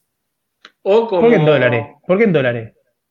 Es así. Preguntar Independiente, La, viejo. No la construcción se mueve en dólares. Eh, o como estaban los vestuarios de, la cancha de Nitra, donde los vestuarios oficiales estaban muy mononos y estaban dentro del estadio, pero a nosotros nos hicieron cambiar unos vestuarios hechos en containers, eh, con sus asientos, con sus duchas, todo, pero estaban hechos en containers acondicionados para la ocasión. Ah, ah, Pero además no, no, no va a haber vestuario, se va a limitar el uso de los vestuarios lo más posible. Debería ser así, deberían ir ya cambiados de jugador desde las Qué casas y bajarse del auto enfrente del- de la canchita, elongar un poco y entrar, me parece a mí. Para mí también. los poner protocolos unos de-. Los protocolos de vuelta a los entrenamientos son así. Eh, están entrenando de esa manera los equipos. Pero no es lo que hemos visto en competencias europeas, por lo menos. ¿No? Vemos Sí, que todos No, de los y en Copa Libertadores creo que tampoco, creo que fueron al vestuario Claro. los jugadores. Pero bueno, yo creo que tendrían que dejar que River juegue en ese Sí. Bueno, eh, Real Madrid está jugando en la canchita auxiliar, ¿no? En el estadio Alfredo Di Stéfano. Alfred Di Stefano, donde sí, ya dijimos que surgió una derrota histórica ayer. Y Sí, que el Ahora Cádiz- yo digo, perdón, Sí. No, le quitaron al Cádiz la posibilidad de decir gané en el Bernabéu. tal cual. Siempre va a ser el, asterisco, ¿no? Ok, ganaste en el en Real Madrid, pero no en el Bernabéu. Un bajón. También le queda la cosa de que nunca, o sea, van a ser 100 años que el Cádiz no pierde en el Alfredo Di Stéfano. Va a pasar eso también. Eh, eh, sí, está invicto. Y que nunca Va a perdió. estar invicto y que nunca perdió. Este, quería decir que me quedé pensando en esto de que Independiente le cobra 60 mil dólares. Y digo yo, ¿cuánto le paga la Copa Libertadores por cada partido a River? No sé, ¿Cuánto le paga la idea. televisión por cada partido a River? No sé, no tengo idea. ¿Es, es retórico? Me parece muy bien que no lo sepan, porque sería ilógico que lo sepan. Pero después, ¿por qué no, no, alquila, no alquila otra cancha? ¿No alquila la de Independiente? Perdón, la de Independiente no, la de Arsenal. La de Arsenal, Bueno, pero la cancha de Muy Banfield. la de Lanús. No es la misma calidad. eh, del- La, de- la de Lanús, ¿te parece que no es la misma calidad que la de Independiente? No estoy hablando de gradas, estoy hablando del terreno de juego, que se dice que el Independiente es de calidad. Yo estoy hablando de Lindo. copas. Estoy hablando de copas. Independiente tiene siete copas. ¿Dónde vas a jugar la Copa Libertadores si no en el En el Libertadores. de América. Libertadores de América? No vas a ir a jugar a Arsenal. a la- Perdón. Y eso es lo que te cobra Independiente también. Te, te cobra el nombre. Obvio, cobrando que llama, ¿querés jugar en Libertadores de América? Yo te lo preparo, pero sale 60 lucas. Si no, anda a la cancha de Arsenal que se llama eh, Grondona, Ferretería Grondona, Que para la que no es primera. malo igual. la primera- jugar en el Grondona, ¿eh? Ah, qué bárbaro. Pero si no, bueno. tan- tanta fama que tiene que, que juegue en Almirante Brown, de local. Claro. Que vengan a jugar al Almirante Brown. Aunque Claro. también River va a tener que ir a sí, jugar Brown. agarrate. En Totalmente. Brasil, Pero bueno. que juegue contra el Almirante Brown. No sé cómo Bueno. estará el tema este de, ¿Cuál? Almirante Brown. de, de ver si lo dejan o no a River jugar River. en eh, Ezeiza. Saben que el campeonato empieza el 30 de octubre y termina el 17 y 18 de, enero. Con lo cual Boxing no Day. va a parar. Hay que ir a jugar a Central Córdoba en enero, ¿eh? ¿A qué hora van a jugar? ¿A la, a la una A de la mañana? Tucumán. A 12, Tucumán en enero, ¿eh? En Tucumán en enero. Si está Córdoba y Tucumán En a la una de la mañana, yo no sé si prefiero a las 3 de la tarde o a la madrugada con los bichos que Tremendo. salen en verano. Estoy pensando Córdoba en enero. Lo viste a ver alrededor de las luces de los estadios ahí. Córdoba en enero 42 grados mínimo. Rosario, sensación térmica 70 grados. Con, es una olla de la humedad que hay en Rosario. Sí. No, Tremendo. no, no todos contagiados, no llega, no llegan. No en llega enero. nadie, ¿no? Buenos Aires en enero. No, no. Eh, lo- eh, Siempre la primera semana de enero es una semana donde hay un día por lo menos de 47 o 48 grados de sensación térmica. Y siendo, serio. siendo este contexto de pandemia, estamos viviendo una pandemia, yo creo que va a ser mi primer enero en Buenos Aires, el mío muchos también. años que voy a estar en Buenos Aires. Porque Yo a tener espero que acá. no. Yo en algún punto espero que pueda ir a algún lado a, a desenchufarme un poco, pero Yo, no yo estoy no tan creo que seguro. sea sencillo ir- irse a Chile ya tan pronto. ¿no? No, no, a Chile no, a Uruguay por ahí tampoco, obviamente, pero digo, irse por ahí a alguna casa con pileta en algún lado de la provincia de Buenos Aires o de Entre Ríos, supongamos, o ir a Córdoba, pero no sé si va a ser fácil, pero A bueno, Río que sí. Gallegos, hay que irse. Bien abajo. Patagonia, Patagonia. Está duro también conseguir un lugar, ¿no? Porque supongamos que quiero irme a algún lugar de la provincia de Buenos Aires con pileta. Mm, Me contaron que están pidiendo 200 cosas. lucas. No, sí, imposible. No, no, ojalá, ojalá 200 lucas, ojalá. No, no, cosas de, Que si está el Luca por día. y- claro, cosas insólitas directamente. quizás termina saliendo más barata la cancha independiente al final. Y mirá, Eh, más o ¿Y menos. pileta? Claro. Pileta. tiene la Bueno, olímpica atrás y habré vivido en esa combo de pileta. 65 con pileta y, y la Quincho. pueden manejar la colonia Claro. ahí. Pileta y quincho. Quincho, claro, tiene quincho, pileta, cancha de. No sé si todavía está la cancha de hockey sobre patín, Sí, ahí te- al lado de la Te pileta. juntás con un par de familias. Es verdad. No varios, para hockey sobre patines en, en enero, fumado. Perdón, perdón. Sí, la yo cancha- jugué, en la colonia jugábamos al fulbito en la cancha de hockey sobre no hockey Tengo- sobre. Tengo uno de los. De, de mis logros, yo tengo un par de logros deportivos muy buenos, ¿no? Personales. Sí. Uno de ellos, esto lo digo en serio, eh, lo- con mucho orgullo. Pero nadie lo duda. Tendría 10, 11 años, Colonia Independiente, partido 25 contra 25 en la cancha de fútbol, en la cancha de hockey sobre patines, con los arquitos chiquititos y una pelota de tenis, pelota de tenis. 25 contra 25 es lo que yo recuerdo, pueden haber sido más. El partido terminó 1 a 0 con un gol mío de mitad de cancha, la bajé de 1 a pecho y 0. le clavé de volea y no sé cómo entró la pelota. Es Oh. el gol más importante de mi vida. Uno de los goles más importantes de mi vida. Ese fue el más importante porque fue increíble. Fue un gol en un partido que era imposible que haya goles. Imagínate que había ocho, ocho arqueros. Era imposible en un arco de Ah, uno por arco- arco era 50. Y vos, dijiste, y vos dijiste lo imposible Ah, entró. es menos entró. que lo, que lo Fue improbable. más, más que Palermo. Y después tengo otro, ya que estamos, voy a nombrar un par de logros deportivos, que es en una cancha, no me acuerdo dónde era. Si era en La Plata, creo que en La Plata. Eh, en un lugar en La Plata hicimos una cancha de fútbol también, 10 contra 10 en una cancha de 20 metros de ancho por 100 de largo, más o menos. Esas cosas raras que uno a veces arma en, en días raros. Y juega arquero. Hice el gol de la victoria sobre la hora de cabeza. Tremendo. Muy bueno. Ese no, no me olvido sí. más. Partido Yo totalmente quería- amateur, ¿no? Quería preguntar, eh, pensando en la cancha de, de Independiente, y Sí. pensando en el verano, ¿no? ¿Cuánta gente entra eh, respetando el, la distancia social? Porque por ahí así uno junta, no sé, se junta con 300 personas y entre todos alquilas la cancha y sí, te llevas tu parrillita y, y, el, el- Hay parrilla, hay parrilla. al aire libre en- ahí en, en- en el campo de juego. Eh, Claro. Sí, pasa que te morí, yo creo que te morí. Ah, te dejan poner sombrilla, ponerle, sí. Sí, sí. Está bien. Y la pileta es grande, la pileta es una olímpica de 50 por 25, con lo cual ahí, y hay una chiquita al lado, ahí hay... Igual tiene la otra pileta independiente, ¿no? La de Domínico, que es más grande, más tipo así, de Pero- esas, tipo no Parque Norte, Oceánica. Claro. claro. Amorfa, Bueno. o polimorfa. La morsa.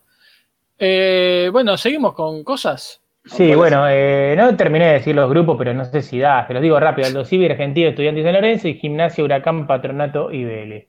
Así que realmente- Vélez y Huracán terminaron en el mismo grupo. Realmente era, creo, más conveniente hacer la famosa burbuja, ¿no? En el, en Tierra del Fuego, quizás, o por ahí. No, está jodido Tierra del Fuego ahora. En La Pampa, La Pampa, sin duda. Bueno, el- el- No, yo decía o Misiones. para por el clima. calor. Ah, pero tiene calor, sí, bueno, sí, Bueno, por ahí, el desierto, en, no sé, en Santa Cruz. Sí, hacer un estadio nuevo, le brindás eh, nueva infraestructura a la provincia. Con 60 mil dólares. pagar, claro, oh, pero con la guita que se ahorra de, alquilar eh, la cancha independiente, haces un estadio en el medio de la Patagonia, haces una ciudad ya que ¿eh? estás y, y llévalo. Ahora, alguien oyó que se van a permitir, esto me lo dijo mi viejo y todavía no le creo, no sé si es información mm, eh, falsa o qué, que se iban a permitir 300 hinchas. No. Nah, es No. cualquiera. Navarra. Además, Navarra. ¿quiénes son Es lo que yo 300? dije, la barra brava. No, y 300 deben ser lo- los dirigentes y los familiares, sumarán 300. Navarra. Más o menos, sí, más o menos puede ser eso. ¿Qué es lo que habría el otro día en el partido que vimos de Uruguay? No me acuerdo qué partido era, que, que se escuchaba bastante gente atrás eh, insultando, sobre todo. Pero sí, familiares, son 22 jugadores, más, más los- son sí, 22, 30, 35 jugadores, 40 jugadores. La familia, sí, son 200 personas, 300 personas. Y los, sí, los Los periodistas, dirigentes, periodistas, claro. Llegados. allegados. Camarógrafo llegado y los barras, ¿no? Sí, sí, si no llegaron Son como 300. presencial. Hay gente que entra a canchas con un carnet que dice allegado, ¿no? Porque Sí, me parece un cargo ya. la, la Ha, llegado, justamente. Ha llegado, Es, sí, sí, es ya lo veo. Pero es genial, porque siempre se habla de los allegados. No quiere decir nada allegados. Que es alguien que está cerca, que, que vino de onda. Sí, sí, sí. Pero sí. se lo dice muy serio, como bueno, los 500 allegados. ¿Qué son los allegados? Sí, sí, sí. Total, totalmente. Tremendo. Che, y bueno, hubo segunda fecha de eliminatorias esta semana. Che, ya casi olvidada, ¿no? Pero un- una victoria histórica de Argentina que hacía muchos años que no ganaba en Bolivia. Jugó muy bien Argentina, o bastante bien, creo yo, para haber Eh, jugado en la altura. Sí. Y ganó bien, 2 a 1. Jugó con altura. Con, jugó con altura. Un 2 equipo a 1. boliviano que era 2 a 1. Sí, 2 a 1, 2 a 1, sí. tenés perdía razón. 1 a 0 Ah, y. Pregunté, pregunté. Ah, perdió 1 a 0 y después hizo un gol Messi de penal Sí. y otro gol eh, Correa, alguien que yo no conocía y no conozco todavía, no tengo el gusto. Joaquín. No sé, gol, jugada de. Messi. Administró muy bien la. Es el de Argentina, el que hizo el, el gol. Sí. Tal cual. Pero bueno, bien, bien, bien. Bueno, eh, Eso. y hubo dos. hubo dos ganó Brasil. Dos 4 2 hubo. 2 4 2. Sí, Ecuador le ganó de local a Uruguay. Lo vi el partido ese. Flojo, Uruguay, muy flojo. Un resultado mentiroso, porque en realidad era un 4 a 0, donde Uruguay en los últimos 10 minutos hizo dos goles de penal. Pero no, no, llegó poco y jugó flojo. Perú y Brasil también, un partido un medio mentiroso también, el 4 a 2, porque Brasil y Perú fue bastante parejo el partido y bueno, también sobre el final hubo dos goles. ¿Cuáles Hubo fueron penal- la- las polémicas? Porque vi el resumen y no entendí. Eh, que- eh, que hubo polémica en Discuten el penal a Brasil, Neymar, que para mí es penal, pero todo el mundo Sí. dice que, lo- que solo se lo cobran a Brasil. Para mí fue penal. Eh, pero, para mí es penal, es verdad que por ahí no se lo cobran a cualquiera y no cualquier referido, cualquier bar lo cobra, pero sí le ponen el cuerpo cuando él va a ir a buscar la pelota, es, es penal. Para mí es Le penal. la el pierna, me tonto. parece. Sí, o le arrastra la pierna, sí, sí, para mí es penal. Pasa que, bueno, lo que el más bronca le da a Perú es que tenía un partido, no voy a decir que ganado, pero muy bien llevado y lo dominó Sí, por sí. momentos. Fue ganando bueno, 1 a se le 0 y después 2 a 1. 2 a 1 y se le escapó sobre el final, ¿no? Mm. Eso es lo que más bronca le dio. Mm. Colombia y Chile empataron 2 a 2, también eh, Colombia empató Chile sobre la con- hora, ¿no? Con un, con un difícil comienzo, ¿eh? le tocaron partidos difíciles, pero sacó un punto de 6 y Sí. se le escapó sobre el final el partido con Colombia. Tal cual. Y Sí, luego, sí, bueno, la- Paraguay le ganó también sobre la hora a Venezuela 1 a 0 de visitante, ¿no? Un gran triunfo de. Paraguay que Triunfo. sufrió ese partido bastante, pero bueno, Hoy, bueno. hoy, hoy, hoy están en el Mundial Brasil, Argentina, Colombia y Paraguay, ¿eh? Y Ecuador iría a un repechaje contra una confederación a confirmar. No, no contra un rival, sino contra una confederación a confirmar. Tremendo. Ahora, eh, el tema Bolivia, ¿no? Mm, El tema Bolivia, sí. el- ¿Qué pasa a los, a los bolivianos? ¿Qué nos pasa a los bolivianos? Eh, ¿Les afecta la altura también? Porque parecía Pará, sí. es, muy bueno lo que decís. Hay que hablar. ¿O realmente les afecta también? Porque se veía la misma clase de falta de coordinación ¿no? y de torpeza Sí. que Sí, los argentinos que estaban totalmente exhaustos. Fusilado. Sí. Yo creo que tiene mucho que ver, Juan Pablo, con el lugar donde jueguen sus jugadores. Eh, Es, es que eso, los jugadores yo que creo juegan, que no juegan en la altura tienen el mismo problema que tienen los argentinos, e incluso los jugadores que juegan en otra altura, porque no es lo mismo jugar en La Paz o, o en Puno, en donde hay Cochabamba. 4.000 metros, no hay que que jugar. No en eh, Cusco, donde hay 2.500, que también es altura y que para un argentino por ahí es muy difícil, pero por ahí pasar de 2.500 a 4.000 también es dificultoso. Y hay jugadores que juegan en Brasil, otros que creo que juegan Eso, en, yo, en México, creo y esos que- jugadores es se- como lo mismo que un argentino. yo creo que se, se, mm, se compraron la- el, el- el tema de la altura eh, ellos mismos, como que la, la altura es su fuerte y es verdad, ya antes por ahí sí, pero ahora sí, muchos jugadores juegan de afuera. Y ni hablar de la mitad de los Igual- jugadores que juegan en el, en el Oriente.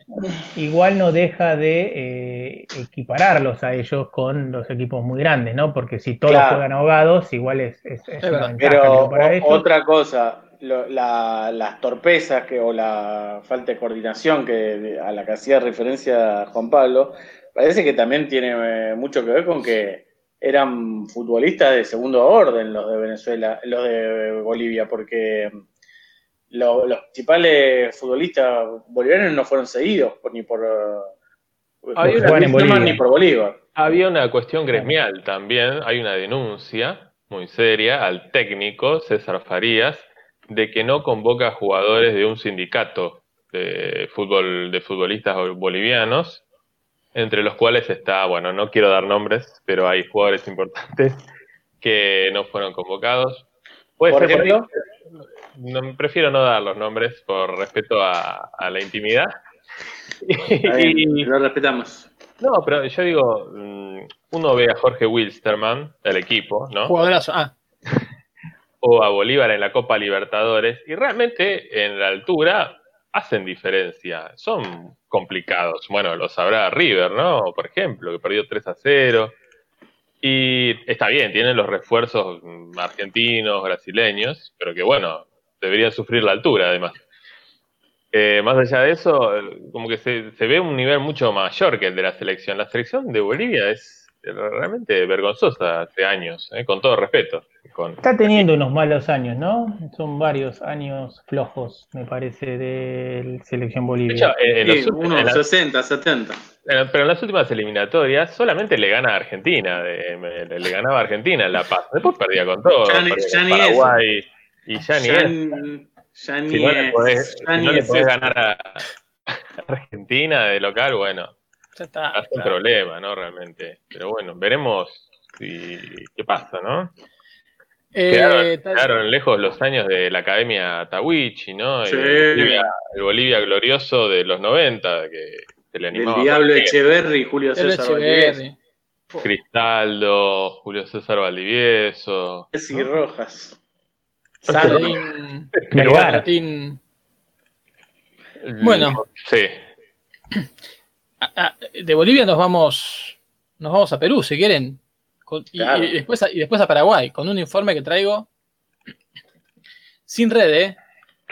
si quieren eh, empiezo mi informe se Uh, a ver, titula a ver de- que ir a buscar la pelota lejos, ¿sí, Sí. Mi informe se titula de Osama Bin Laden al padre del fútbol paraguayo ¿Sí? Tremendo. Estamos hablando de Osama Bin Laden. Osama Bin Laden, nuevo refuerzo de la Unión Comercio de Ah, Perú, de Cajamarca, ¿vivo? vivo. El poderoso de, de Moyobamba acaba de hacerle firmar su primer contrato profesional a Osama Bin Laden Jiménez de, eh, bueno, esto, de Unión Comercio en Cajamarca. Osama Bin Laden, Bin Laden se escribe todo junto y con B corta, hay que aclarar. Ah, Está bien, para no Sí. confundan. para que no confunden, Osama Bin Laden Jiménez, Unión Comercio, eh, tiene 18 años, ya firmó por este equipo de, de Perú, que ahora vamos a conocer un poco más, es volante creativo. Eh, ya estuvo en la selección peruana, eh, en el sub-15. Puede elegir, igual se jugar en Perú o en Arabia Saudita por el nombre, quizás. Parece que ya, Selección de Al Qaeda. parece, así es, este, parece que ya eligió por, por Perú. Eh, ¿de septiembre? No, no. no se sabe. Él no le da importancia el tema de su nombre, dice ya está acostumbrado. Eh, que sí sabe, yo escuché una nota, sí sabe que, es- que hay un terrorista que se llama Osama Bin Laden, como Ah, mira, bueno, menos mal. Está informado. Sí. Y que él le preguntó a su padre alguna vez por qué le puso ese nombre, ¿no? Le pregunté a mi papá, dice, pero siempre evitó hablar del tema. Confío, no se va a enterar. ¿no? Obviamente estaba re borracho, falopeado Obviamente. y, y cosas Se burlaban de él, de, de- de chicos se burlaban de él. Yo nunca me burlaría de Osama Bin Laden. Mm, Ni en pedo. Menos, no menos. sé ustedes. Pero bueno, hoy está jugando entonces en el Unión Comercio, que si quieren saber un poquito más, de- para ya que estamos con la excusa, conocer el De Unión Cajamarca, Comercio, dijiste que es De Cajamarca. Club Deportivo Unión Sí. Comercio, el, el poderoso del Alto Mayo, o los comerciantes, Mm. un muy nuevo equipo, fundado en 2002, un escudo que parece de camiseta de, de club de barrio, de equipo de, de- de- de country. Si quieren pueden ir buscándolo, muy Que fuiste de un extremo al otro. Sí, ¿de, de dónde a dónde? De un barrio. country al barrio. Un barrio en contra. De un club de barrio a Es- un. pero es un barrio, de es un country. barrio cerrado. Un barrio cerrado. Es verdad, es verdad. Eh, bueno, está en primera división de Perú. Eh, no hay mucho para decir porque tiene muy pocos, muy pocos años. Eh, Se llama Unión Comercio porque es de caja marca, o sea, de un lugar que tiene que ver, ¿no? Con el comercio, con las transacciones. seguramente. Seguramente. Ah, mirá. Eh, em, El distrito jugó- de Cajamarca, ¿sabes en qué provincia peruana queda? sí, en Rioja y en el departamento de San Martín. Y jugó en la primera de todo. 2011 a 2019. Descendió ahora y es ahora en la B donde va a jugar con Osama Bin Laden, a- a- todo por el todo, ¿no? Eh, para, para esto. Así, así con el Unión Comercio de Cajamarca. Pero les puedo contar, haciendo un paréntesis dentro del paréntesis, y así, de que Perú, Perú eh, es un país donde también hay nombres raros, como hemos hecho algún informe alguna vez en Uruguay, sobre Uruguay, ¿no? Por ejemplo, les puedo decir algunos nombres. Dale. Hay, hay gente que se llama Pepsi, con Y, Pringles, Entel, Alzheimer, Transfiguración, Circuncisión. Y después, Cir- Perdón, circuncisión Quiroga.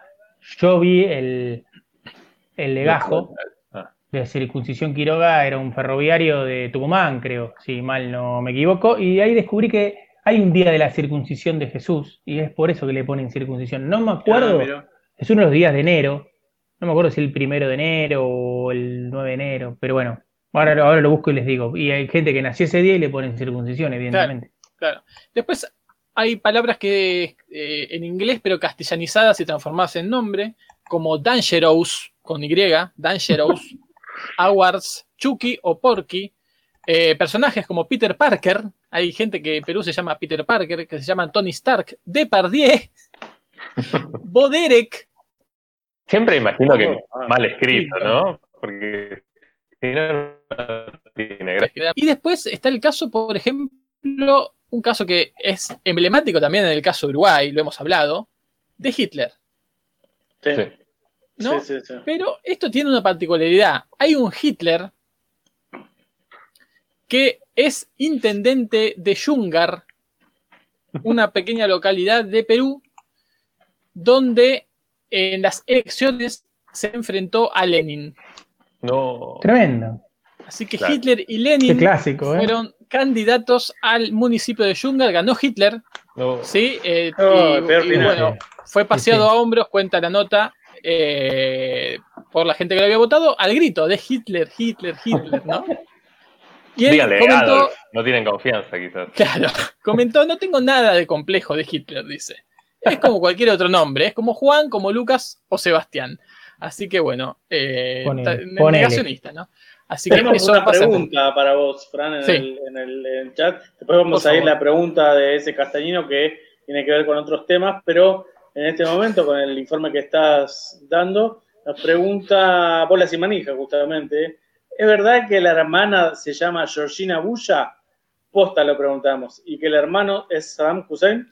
Tengo información encontrada sobre eso. Si quieren, encontrada de que contradictoria, Ah, no que encontré. Ah, si ah, quieren, ah. pueden buscar esto. Yo había leído una nota que decía que el hermano se llamaba Saddam Hussein, pero en otra encontré que el padre le dice a, su hermano le puso un nombre convencional, se llama Sebastián, no sé.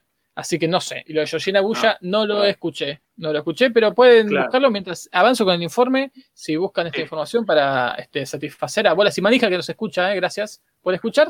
Y bueno, y ese castañino Mantrul pregunta eh, que tiene una colita de cuadril. Pregunta si hay alguna especia que le pueda poner para no comer de nuevo lo mismo. Y depende, Claro. no sé qué especia le pusiste antes. Mm. Pero Yo la especia que eh, le pondría por arriba comino, para no comer lo mismo sería mozzarella. Bueno, yo Ah. le voy a decir que justamente estoy todavía terminando de comer una colita de cuadril que hizo ayer mi esposa en una comida alemana, donde la colita de cuadril es sazonada con condimento para pizza, un poco de ajo y luego hervida, o mejor dicho, guisada con mucha cebolla y un poquitito de crema muy bien. durante muy bien. dos horas. Le recomiendo eso. ¿No? No, ya es Espectacular. tarde para cocinar dos horas. Como... Sí, no, Yo ya sé está. que, que la corte finita y la ponga vuelta y vuelta en una sartén, con un poco de berenjena picada. Gruesa. Muy bien, muy bien, muy bien. Eh, bueno, eh, les comento que Unión Comercio, Club Sí. Deportivo Unión Comercio, fu- fui a buscar qué argentino sabía, si es que había. Mm. Siempre No, hay lo, un argentino. lo que siempre, hay no. argentino en todos lados. No, no hay Nah, hay, argentinos. hay seguro, hay seguro, pero, pero, hubo, no hay argentinos, pero hubo hasta, hasta la- el último libro de pases, eh, que se dio la baja De la historia, el último de la Sí. historia. Guido Divani. Jugó Guido en Divani. Unión Comercio hasta este año y pasó al 12 de octubre de Paraguay. Ya nos vamos Ahora, acercando hace a poco. Paraguay. Sí. Guido Divani, conoceremos todo sobre Guido Divani, futbolista argentino, eh, nacido en Rosario, rosarino, tiene nombre de rosarino, ¿no? Guido Divani. Eh, su trayectoria comienza en el club Banfield en el 2008. De ahí pasó a Gimnasia de Grima de Jujuy, de ahí a Ferrocarril Oeste. Estamos hablando de una persona que ahora tiene 32 años, Guido Divani, un argentino por el mundo. De ahí de Ferro pasó a Sportivo Luqueño en Paraguay, de ahí a Guaraní, de ahí al CSK Sofía en Bulgaria. Volvió a Sportivo Luqueño, pasó al Santa Fe en Colombia, volvió a volver al Sportivo Luqueño de Paraguay, pasó al Capiatá también de Paraguay y como les decía recién a Unión Comercio y ahora eh, está militando en el 12 de octubre, 12 de octubre de Paraguay. Tiene un campeonato, un campeonato de la primera división argentina, porque integró ese recordadísimo plantel de Banfield de 2009. Con, con Sí. James, con James Rodríguez. James Con. James, con Herbiti, con Silva, con Falcioni, ¿sí? Eh, acá justamente dice, jugó al lado de James Rodríguez en su biografía, eso está. Tremendo. Y jugó con Marcos Acuña en Ferro. Es un tipo tocado por la varita mágica, verdaderamente, ¿no?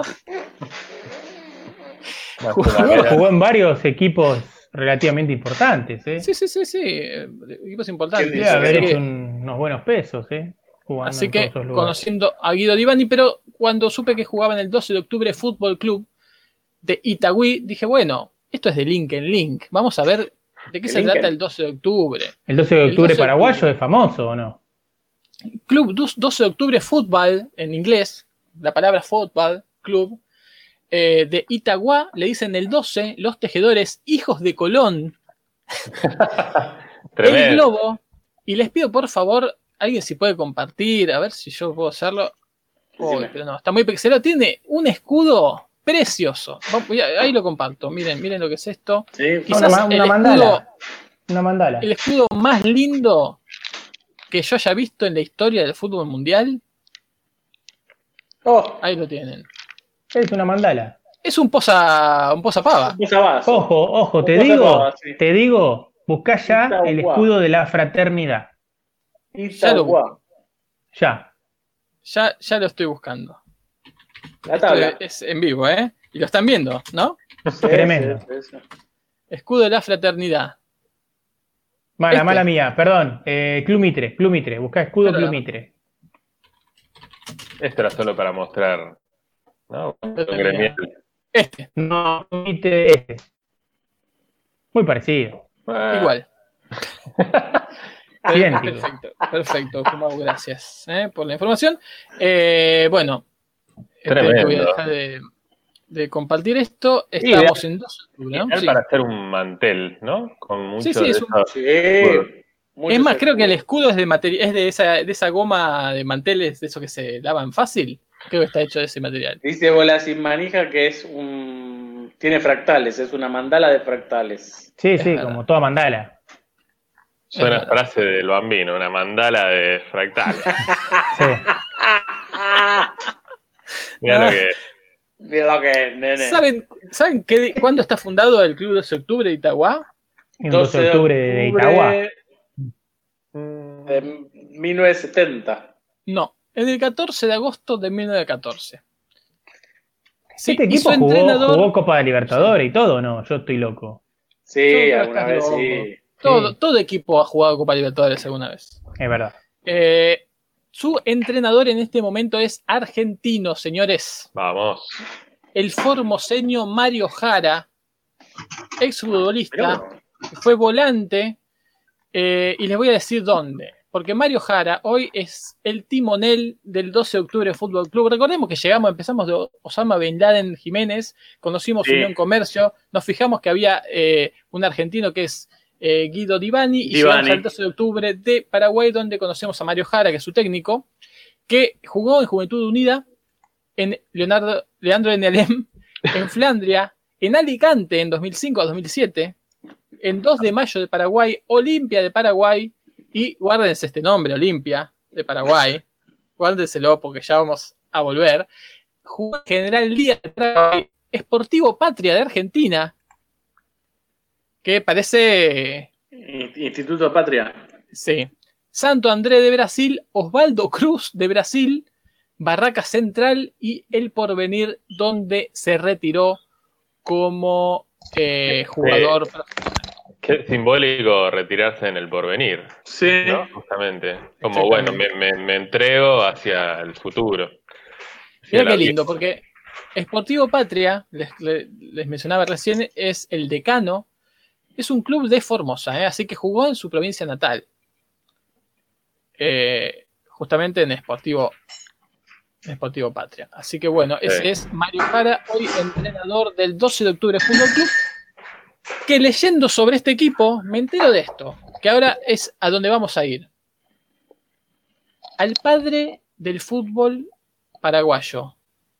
Y les voy a decir algo más. El fútbol, ya hemos hablado de que el fútbol nació en Paraguay. Sí, que el fútbol lo inventaron los paraguayos. Sí. que Los guaraníes, eh, en los realidad. primeros vestigios de una práctica de fútbol viene de Paraguay. Bueno, ¿quién mete el fútbol en Paraguay? Pero es Eh. el fútbol moderno, no el de los guaraníes, Claro. el viejo de los guaraníes, sino el Ah. fútbol moderno. Déjame Mm. pensar. Los Les voy a ingleses. hablar. Un argentino. Una teoría es que es los ingleses.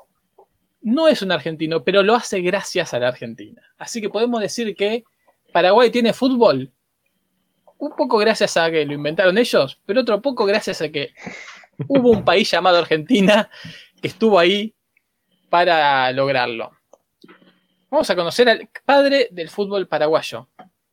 ¿Saben cómo se llama? Nicolás Leos. No. Se llama Se llama Friedrich Wilhelm Patz Hantelmann, No tiene pinta de- ni de argentino ni de inglés, te diría. más conocido como William Patz, nacido en, Ah, pero iba a decir el nazi. nacido en la ciudad del Feyenoord, en Rotterdam, Países. Bajos. El fútbol paraguayo es un invento holandés. Tienen la misma bandera, hermano, tienen la misma bandera. Tienen la Claro. misma bandera. Era obvio. Perdón, ¿se acuerdan la particularidad que tiene la bandera de la República Sí, Oriental señor. del, del Paraguay? Sí, señor. Que El- tiene el, cara el y mandala del seca. Que tiene cara y seca. No muchas en el mundo son así, ¿eh? Yo no conozco otra, pero debe haber alguna, seguro, pero no conozco. ¿Cómo estás, Jorge? Muy bien, muy bien. Sí, recuerdo cuando lo descubrimos en un restaurante, Azorados. Sí, azorados era comida peruana. Sí. Bien, peruana. Bueno, vamos a conocer entonces a William Patz, que se dice Pero- que es el padre del fútbol paraguayo. Sí. Juan Pablo te quiere preguntar algo. Juan Pablo, dale vos. Pero, ¿Cómo es lo de la bandera con cara y seca? Porque Ah, dale, dale. De un lado, la Sí. bandera de Paraguay dice, Compartí, compartí la imagen. De un lado tiene No- un no escudo, puedo. del otro lado dice otra cosa. De un lado tiene el escudo que es un, que no, es un mandala, ¿ves? Como el, el, el escudo de Mitre. claro, de un lado tiene el, el escudito que uno realmente conoce, digamos, el que es se ve en la revista. Claro, y del otro lado dice paz y justicia, un león con un gorro frigio clavado en el ojete, ah no, en la espalda, y, y del otro lado respeto, como los No, no, en serio, no, no, lo vi mal y realmente parecía. Y del lado principal tiene una estrella amarilla, eh, laureada por laureles, y este dice República de Paraguay. Muy linda bandera. De las banderas que más me gusta y de los países que más eh, me gustan también. Sí. Siento Sí, sí, un, un un gran especial país, aprecio contra, con- contra no, con Paraguay. Contraste, Uy, qué fallido. ¿no? Y tengo mi, Hiciste una más. Tengo Hiciste mi- una más. Tengo mis raíces guaraníes por parte de mi abuela. Ajá. paterna, correntina, y yo creo que por eso también me tira tanto Paraguay. Muchos amigos, mucho, mucha gente acá en colegial hay mucho paraguayo. Me- mira, muy bien. Bueno, seguimos conociendo la historia del padre del fútbol paraguayo, que no es otro que William Patz, nacido en Rotterdam, Países Bajos. Les voy a decir, nació en 1876. Fue dirigente social y deportivo, empresario, instructor de educación física y diplomático. Eh, a los 18 años se fue a vivir a Paraguay. ¿Saben por qué? Porque tenía una enfermedad respiratoria Claro. y tenía que buscar nuevas geografías, nuevos horizontes en donde el clima lo ayudara. Paraguay en donde es la, más gente, o sea. la- la- Paraguay es la meca se lo mandaba mucho a, a Córdoba, pero por ahí Córdoba ya estaba lleno y lo mandaron a Paraguay. Sí, sí, vamos de a poco, vamos de a poco. Porque él vino, pero no vino a Paraguay, vino primero a Argentina, señores. Ah, bueno. Vino a Buenos Aires, vino a Buenos Aires porque en Buenos Aires vivía un tío suyo que a su vez era su padrino, que era el cónsul holandés en la Argentina. Ah, la mierda, era un Entonces, lo recibe en Buenos Aires y lo manda a vivir a Asunción, donde se radica de forma definitiva en 1894 a los 18 años. Ahí empezó a trabajar como perito mercantil y como contador y además como traductor público porque era hiperpolíglota. Hiper peligro. O sea, muchos, muchos idiomas. siquiera- No, no, Muchos- no hablaba ningún idioma, se, can- se cancelan. Sí, así es. Eh, se metió en la masonería. Epa. Sí, era, En la era, era en la típico Amazonia. En la en ese momento. Sí. Era como ser flogger prácticamente a fines del siglo XIX. Así Sí. es, se inició en 1899 en la augusta y respetable Logia Sol Naciente número 2, siendo uno de sus miembros más reconocidos con el correr del tiempo. Pero bueno, ya estaba habituándose, viviendo la Paraguay full. ¿no? Llegó, empezó a trabajar en un banco, perito mercantil, contador, traductor público, logia masónica. ¿Y qué pasó? Llegó el fútbol, muchachos. Llegó el fútbol. Pero no, Y no no lo solo llevó lo él. llevó, Ah, claro. no solo, no solo lo llevó, sino que fundó el primer club de fútbol del Paraguay. En 1902, Algo pasa. algo pasa, hay un ruido. Sí, llueve, llueve. Fundó el Club Olimpia, No, espectacular. fundó el Club Olimpia, le dije, acuérdense de este nombre, fundó el Club Olimpia, que es el primer club de Paraguay, y fundó la Asociación Paraguaya de Fútbol. Ah, bueno. Tremendo. Porque además él llevó la práctica del balompié, la llevó de acá. ¿Saben con qué llegó? Cuando se fue de Buenos Aires a Asunción a vivir, con una No. pelota y un inflador. En la Espectacular. mochila, lo único. Una pelota adelante, un inflador atrás. Así llegó a Asunción del Paraguay y así introdujo la práctica del fútbol. Algunos dirán que los guaraníes lo habían inventado, otros dirán que los ingleses, los ferroviarios ingleses y Ah. bla, bla, bla también, pero Lo inventaron, pero ya lo habían perdido. No sabían dónde estaba. Fundó, pero que fundó el primer Se quedaron club, sin pelotas. pero que fundó el primer club y fundó la Asociación Paraguaya de Fútbol, nadie se lo quita al un- padre del fútbol paraguayo. ¿eh? Y un club, un club que ganó, ganó algunas cositas, ¿eh? Algo Que no- ganó, jugaba más o ¿no? menos. Algo ganó, Así es. sí. Eh, fíjense que no se quedó solo con eso, ¿eh? Y fíjate que se casó en Itagua. Recién hablamos, ¿se acuerdan? Del Club 12 de octubre. 12 de octubre, Itagua. se- que de la ciudad de Itagua, se casó allí en Itagua. Tenía algunos eh, datos más. Fue uno de los fundadores también del Club Libertad. ¿Mm? Eh, un, un final. ¿Cuánto, ¿Cuánto va a fundar? Es que Sí. necesitaba un, un rival, obviamente. Si no, iba a ser. Olimpia, Sí, sí. su propio rival, que es el más difícil. Claro. Así es. Les cuento que Eh, Itagua, para lo que no saben, es como una especie de La Plata de Asunción. Ajá. Uy, se largó, pero para el ojete, ¿eh? mal. Mira vos. Este, eso quería decir, que es un club ahí de, digamos, del Gran Asunción, si es que eso existe. es. Antes de fundar Olimpia en 1902 y de haber llevado la primera pelota con inflador que exhibió y que empezó a usar para jugarse partidos en Paraguay y la trajo, la llevó desde Buenos Aires, en 1901 organizó el primer partido de fútbol en Paraguay, 23 de noviembre, hay constancia, en Asunción que fue eh, jugado por dos equipos de la Escuela Normal de Maestros. O sea, llevó la primera pelota, organizó el primer partido oficial, eh, fundó el primer club, fundó la Liga Paraguaya. Hermano, si eso no es el padre del fútbol, yo me bajo acá. ¿Mm? Eh, después dicen otros que bueno, que había llegado con técnicos este, ingleses, bla, bla. Fundó el, el Olimpia de, de Paraguay eh, y la Liga Paraguaya y fue presidente de la Liga entre 1910 y, 1909 y 1910. Poco. Sí, pero no solo se quedó con eso, era un verdadero emprendedor. Fundó las bases de la Asociación de Boy Scout del Paraguay. Fundó el Club Deportivo de Puerto Sajonia, ¿sí? que además presidió. Fue parte de la refundación del Club Libertad y estuvo en la fundación del Touring y Automóvil Club del Paraguay y de la Asociación Cristiana de Jóvenes. Tremendo. Fundó el, el Sí. país prácticamente. Paraguay en sí, claro. No se Perdón. podía quedar quieto. Y eso que no te dije, Juan Pablo, algo más. Claro que fundó Paraguay.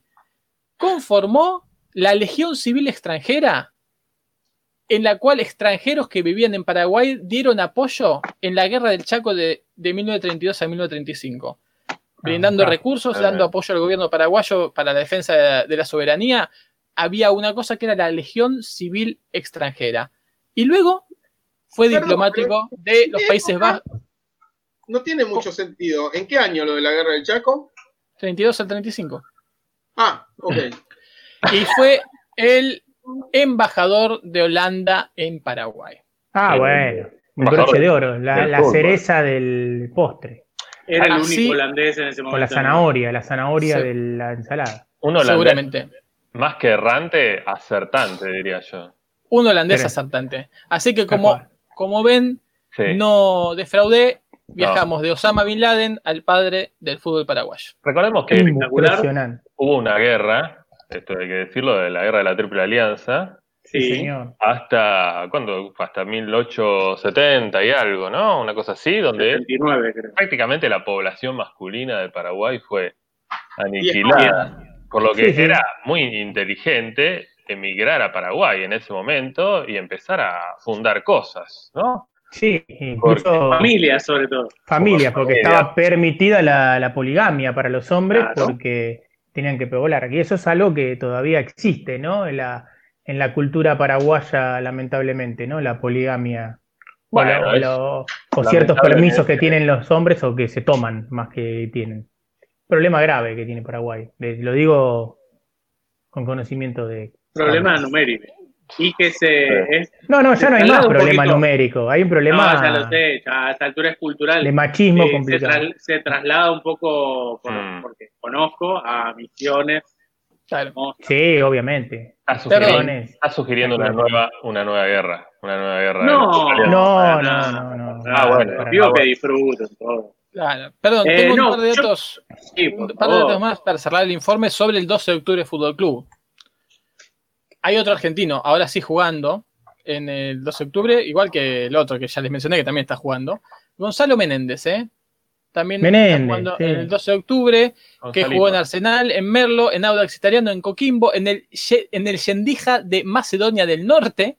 ¿Cómo pasa de Coquimbo Unido al Yendija de Macedonia del Norte? Jugó en Ventura Antoniana y Deportivo Santaní de Paraguay. Hoy está en el 12 de octubre. Y hay otro jugador que me llamó la atención, que juega en el 12 de octubre Fútbol Club de Paraguay, que es He-Man Yang. He-Man. El coreano, Corea del Sur, futbolista surcoreano que es defensor del 12 de octubre Fútbol Club de la primera división. Y es el tercer surcoreano que juega en el fútbol paraguayo, después de Hon Choi en el 86 en Guaraní y Jim Sek Balg en el 88 en General Caballero Ceballos Cue. no, Eh, Perdón, perdón, perdón, perdón. No había, no había eh. una. Perdón, ¿Cómo, no había Jorge? una. ¿Cómo, Jorge? No, un chiste malo, un chiste malo. Bueno, ¿no había una hermandad entre Paraguay y algo? ¿Y Taiwán era? No, no, estoy- Todo- lo hablamos en este programa, ¿eh? es, muy general lo que está diciendo. To- Todo puede ser. Pero les voy Una a decir, hermandad, una hermandad de ciudades, de países o algo por el estilo. ¿Cómo que Y- no? Y eso siempre hay. Pero lo hablamos en bolas y. Holanda será ahí. Y Alemania. pero, pero les voy a decir algo más sobre la carrera de He-Man Yang para que vean. Eh, eh, ¿Saben en qué equipo debutó? Este coreano de 28 años debutó en el Académico de Viseu de Portugal en 2016, hace muy Oh. poquito. De ahí pasó al Mirandela de Portugal y de ahí pasó al Sportivo Trinidense de Paraguay y a River Plate de Asunción. Y ahora en el 12 de octubre tiene un campeonato de primera división y un campeonato de segunda división con el Sportivo Trinidense. Vos. Tremendo. Así que bueno, esa ha sido toda la información. Qué ganas, ¿no? Eh, eh, Yo un- tenía- Un, sur- perdón, un surcoreano, ¿no? Ganarse la vida de una manera tan complicada cuando no es que vive en un país pobre y bueno, el fútbol es una buena opción. Raro, igual no conozco su vida y no me quiero meter, ¿no? Pero No. es válido. Sí, adelante, Jumagu. No, yo tenía un mini informe, pero ínfimo, como para hablar del, del récord, ¿no? ¿Se acuerdan que habí- Oh, habíamos vendido sí. un récord? Déjame preguntar jugador- antes algo, Sí. algo que se relaciona con esto que quería meter, que es, hablamos de nombres raros de Osama Bin Laden, y tal vez Jorge, lo algo dijimos en la venta, Jorge y Juan Pablo tengan más información acerca de el jugador brasileño de Flamengo, Marx Lenin, que va al fútbol ruso. Sí, la, la verdad no, no lo conocía a, a este jugador, ¿no? Por supuesto. Se va a un equipo que está en la segunda división de Rusia, mal llamada primera división, Claro. pero es la B. que está en los últimos puestos, un chico del Flamengo, ¿no? Sí, Que, que no sé si jugó en primera, creo que no, no creo. Pero no, no, no sé, na- no sé nada más. Una sorpresa, ¿no? sí, total, total. Me hizo Eh, acordar, habrá que investigar. me hizo acordar todo esto a otro jugador. Este sí que fue famoso, ¿no? Que trascendió, que tuvo su éxito y que también tenía un nombre de un ícono del comunismo mucho más controversial, por supuesto. Me estoy Stalin refiriendo Rivas. a Stalin Rivas. El Claro. Stalin José. Porque además se llamaba José. Tenía todos los nombres. Eh, Rivas, que Perdón, ¿se escucha mi lluvia? Yo no Sí, La de todo, la de todo. no sabíamos que era Está de todo, tremendo pero lo que llueve, sí. Muy, muy buena tu lluvia, realmente. Felicitaciones. Eh, el mago, le decían a Stalin, no solo a- al, ¿no? al dictador, sino también al jugador de Venezuela, le decían el mago. Sí. Quería- hacía desaparecer. Exactamente. Jugó en Bélgica. Fue un jugador realmente Sí, sí, muy, claro. muy destacado. Jugó en estándar de Lieja. Jugó en el Boom, Boom Football Club. Un club belga que creo que existió solamente para que Stalin Rivas tenga un lugar a donde ir. Porque no encuentro, ni siquiera tiene un link en Wikipedia, lo cual Era un hostel. Era un realidad. Creo que, creo que explotó ese club. esa Sí, partida. sí. Eh, otros Hablando de. Osama Bin Laden, ¿no? Sí, sí, sí. Eh, otros clubes en los que jugó eh, Stalin Sí. Rivas. Jugó en el Minerven, por supuesto, en Caracas, en Millonarios de Colombia, Qué paradoja. Deportivo Ital Chacao de Venezuela, volvió a su Caracas querido. Eh, bueno, jugó en Táchira, Mineros de Guayana, de Guayana y jugó cuatro Copa Américas, pa- Copas América, metiendo un gol. No se sabe a quién todavía. Pero eh, metió un gol. Fue como un icono de esa Venezuela.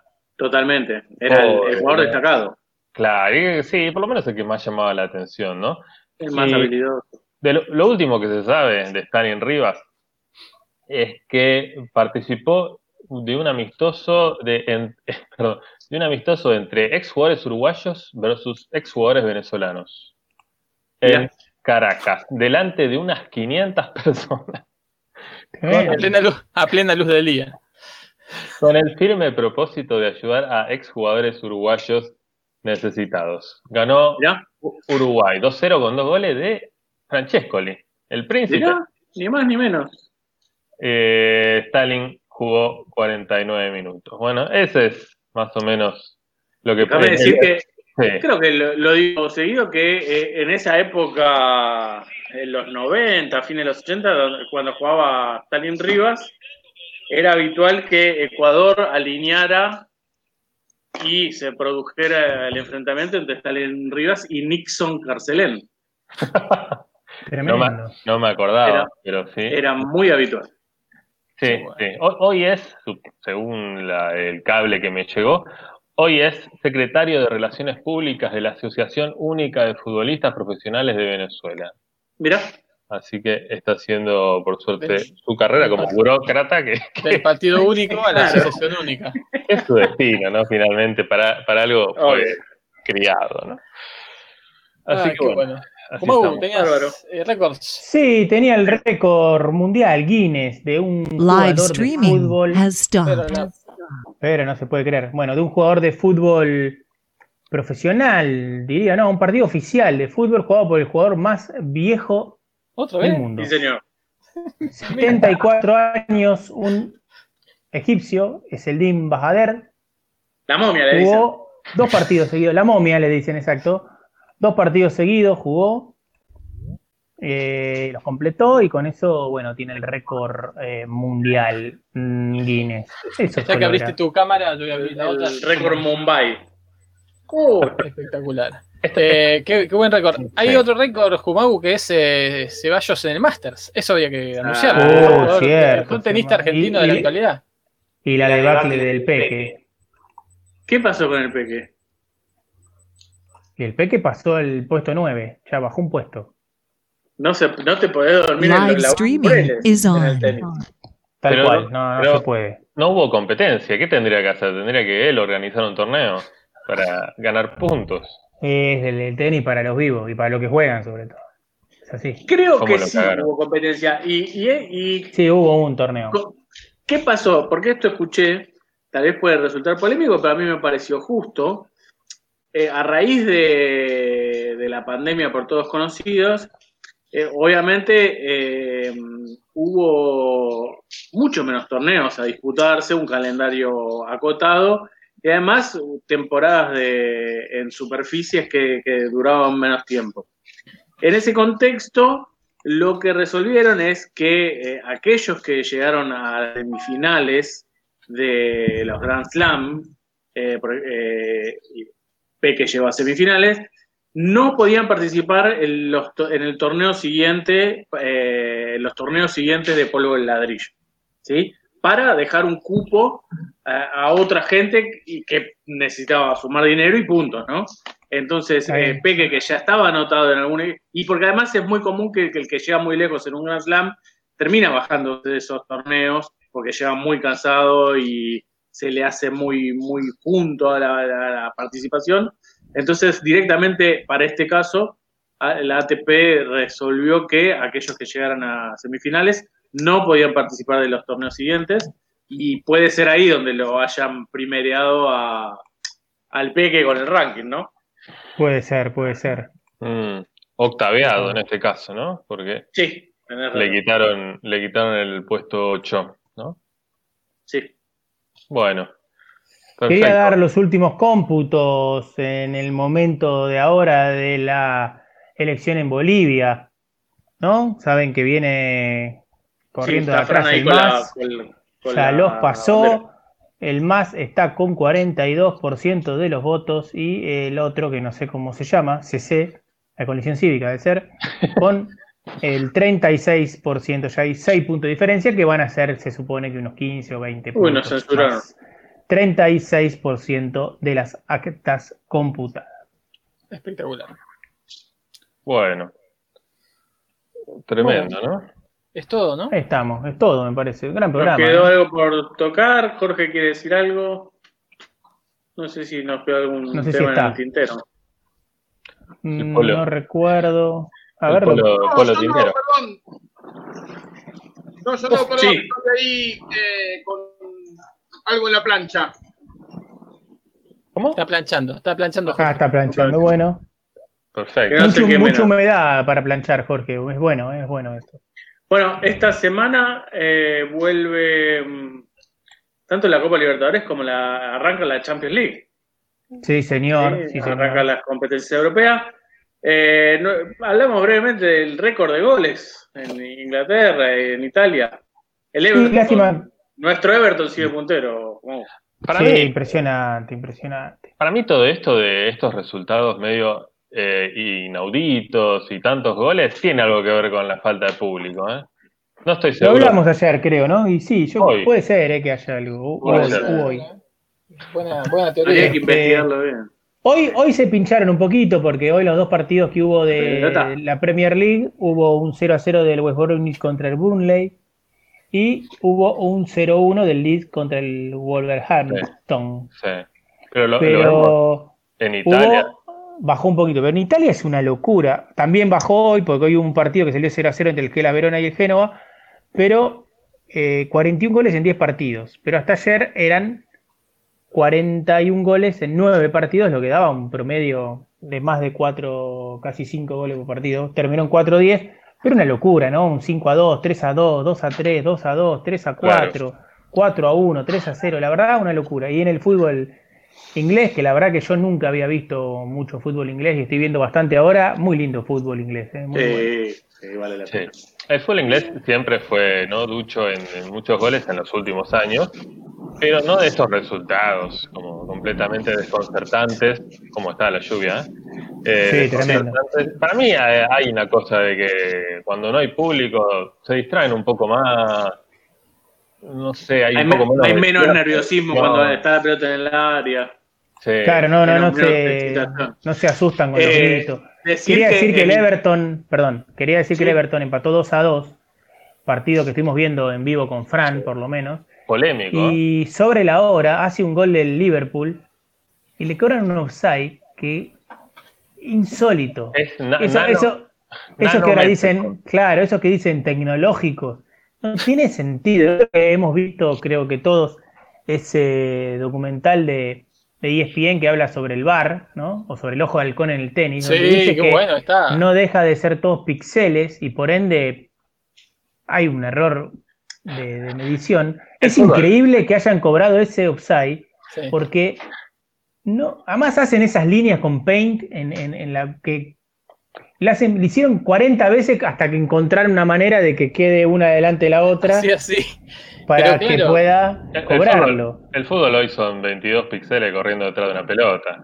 No, pero la verdad que, que increíble. A mí me, me sorprendió lo, lo raro de eso, ¿no? Además, bueno, justamente el equipo grande es perjudicado por el equipo chico, ¿no? Eh, no por el equipo chico, digamos, el fallo que, que benefició al equipo chico.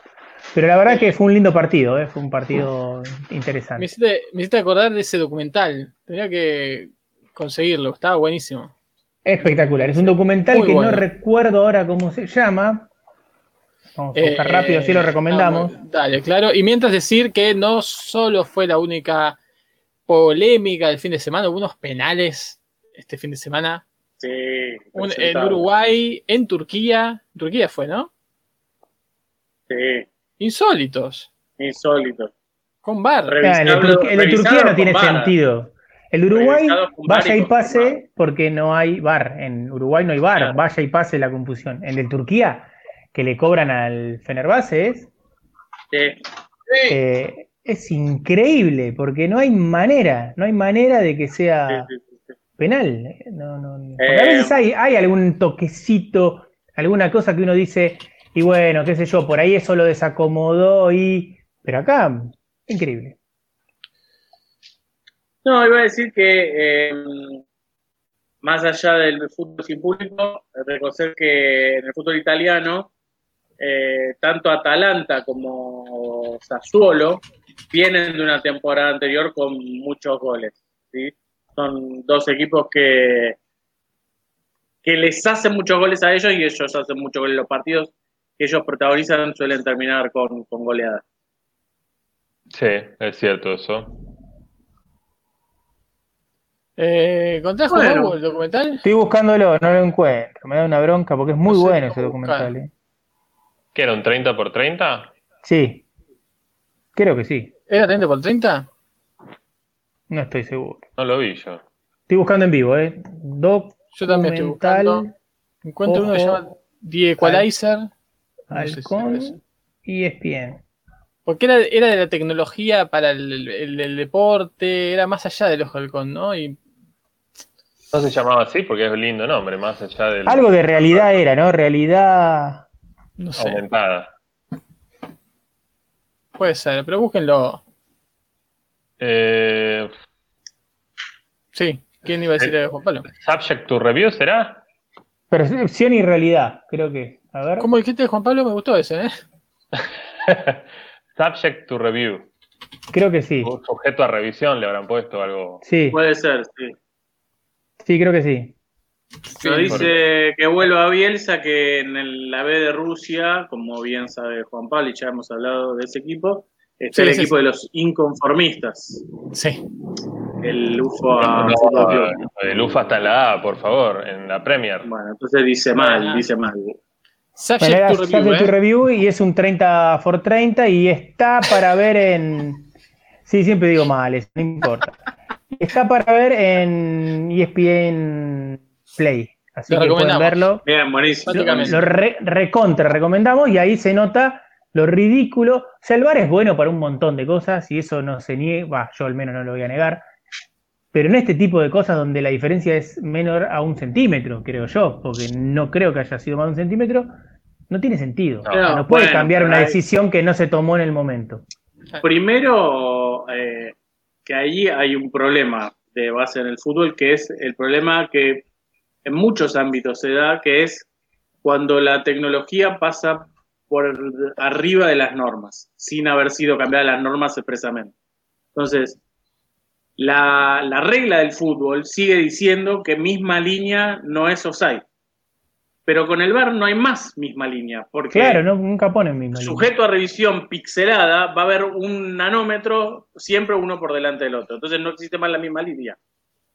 Entonces suprimieron una parte del reglamento sin haber tenido la voluntad de hacerlo.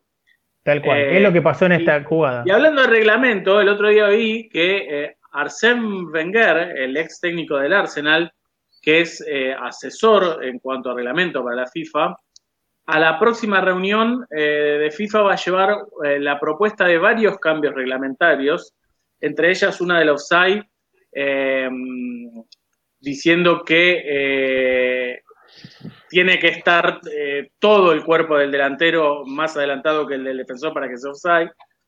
Pero una polemiquísima, una Igual- polemiquísima, Eso no resuelve nada igual. pues sí, ya sé, porque le van a encontrar. Eh, yo sostengo que el VAR ha llegado en muchos casos al fútbol, por lo menos, para legitimar el choreo, digamos, para hacerte notar que eh, ellos hicieron todo lo que estaba a su alcance para revisar el fallo. Pero bueno, si, eh, si la voluntad sigue estando de, de beneficiar a alguien, va a seguir así.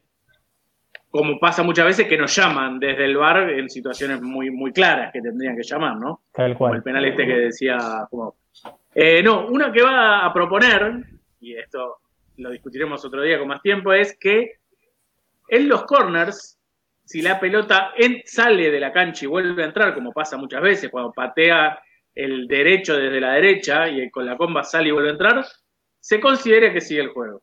Perfecto. Sí, basta esa boludez. Me encanta por un lado y me parece una aberración por otro, pero por un lado me encanta. Me encanta. Y por otro, Me Diría parece una lo aberración. mismo- Diría lo mismo del- de, si se va al lateral y etcétera, o, o Sí, sí. Y sí, sí. Sí, sí, Bueno. si, vuel- si- si cae adentro de la cancha, vale. Bueno, ese es otro problema que se ha suscitado con, sobre todo con la nueva regla de manos, que es que el, reglamento ha perdido el eh, sentido lógico. Antes el reglamento de fútbol eh, equiparaba todas las situaciones y se cobraba lo mismo en cualquier eh, lugar de la cancha. Mano intencional fuera del área se cobraba con un tiro libre directo y adentro del área también, nada más que no hay barrera. Y, y así un montón de situaciones. Ahora, la mano del atacante es siempre mano, cuando eso termina en gol, no puede haber un gol que te roce la mano, aunque sea sin intención, y para la mano del defensor hay que tener en cuenta si, si agranda el cuerpo, si no agranda el cuerpo, la posición, la Si está arriba de la axila o abajo de la axila. Exactamente. Entonces crea, crea dos reglamentos, uno para atacantes y uno para, para defensores, y que encima eh, desfavorece, perjudica a los delanteros, porque si te toca eh, casualmente, cuando se, cuando se supone que lo que tienen que buscar es que eh, favorecer los goles, no perjudicar Tal cual, y favorecer la, la intención, digamos, valorar la intención. Si un- una mano es sin intención, es sin intención, no importa si es gol o si salvás un gol con eso. Claro, bueno, pero tomar un solo criterio para, un- para las dos cosas, porque Claro, eso es malísimo. el tema de la intención es complicado, porque eh, siempre fue complicado saber si Sí, sí, es si o no, complicado. si no. Pero bueno. Pero lo que yo digo es que hay manos que creo yo, habría que buscar, Manos que negras. pueden terminar en gol y que evidentemente son sin intención. A eso voy. Y no Sí, puede sí. ser que ese gol no sea convalidado. Me parece a mí, no sé. Sino que, que el jueguen jugadores mancos nada más. Sí, sí, en que, es que incluso ¿eh? una mano, una mano en la génesis de la jugada, si fue en, en la mitad de cancha y la jugada termina en gol, anula la jugada. También, bueno, es tremendo. Pero bueno. Horrible, horrible todo. Por ejemplo, una cosa que voy a decir, no sé si vieron el partido del Barcelona, hubo un par de penales que le hacen a Ansu Fati, boludísimos, de esos penales que entre comillas no se cobran, que los revisó el VAR y no los cobró. Pero hubo un empujón, hubo un empujón. No, lo que pasa es que sí, hay un toque, pero eh, lo que pasa es que hay mucha diferencia física, porque Ansu Fati es muy flaquito y el defensor es muy grandote. Y, Ah, lo discriminaron por flaco, por y por entonces, ¿qué quiere decir? Ah, no, a otro, a otro por ahí no lo movía, pero a este sí lo pudo mover. Era penal, para mí era penal. Tonto, sin sentido, pero Claro. eso, eso quería decir. Pero bueno, es, Mm. es lo que hay, es lo que hay, es lo que hay. Igual el. VAR en muchas ocasiones es muy justo, ¿no? Sobre todo goles con offside muy alevosos, donde No, bueno, pero son no hay- y eso está bueno. si en algunas pero situaciones es justo y en otras no, termina siendo justo. está mal, para mí está mal implementado en ciertas ocasiones. digamos. Pero bueno, Bueno. ¿Nos vamos? Bueno, señores, nos vamos. Gracias por saludos. todo, ¿eh? Un gran saludo. Un gran Chau, saludo. chau. Tchau, tchau.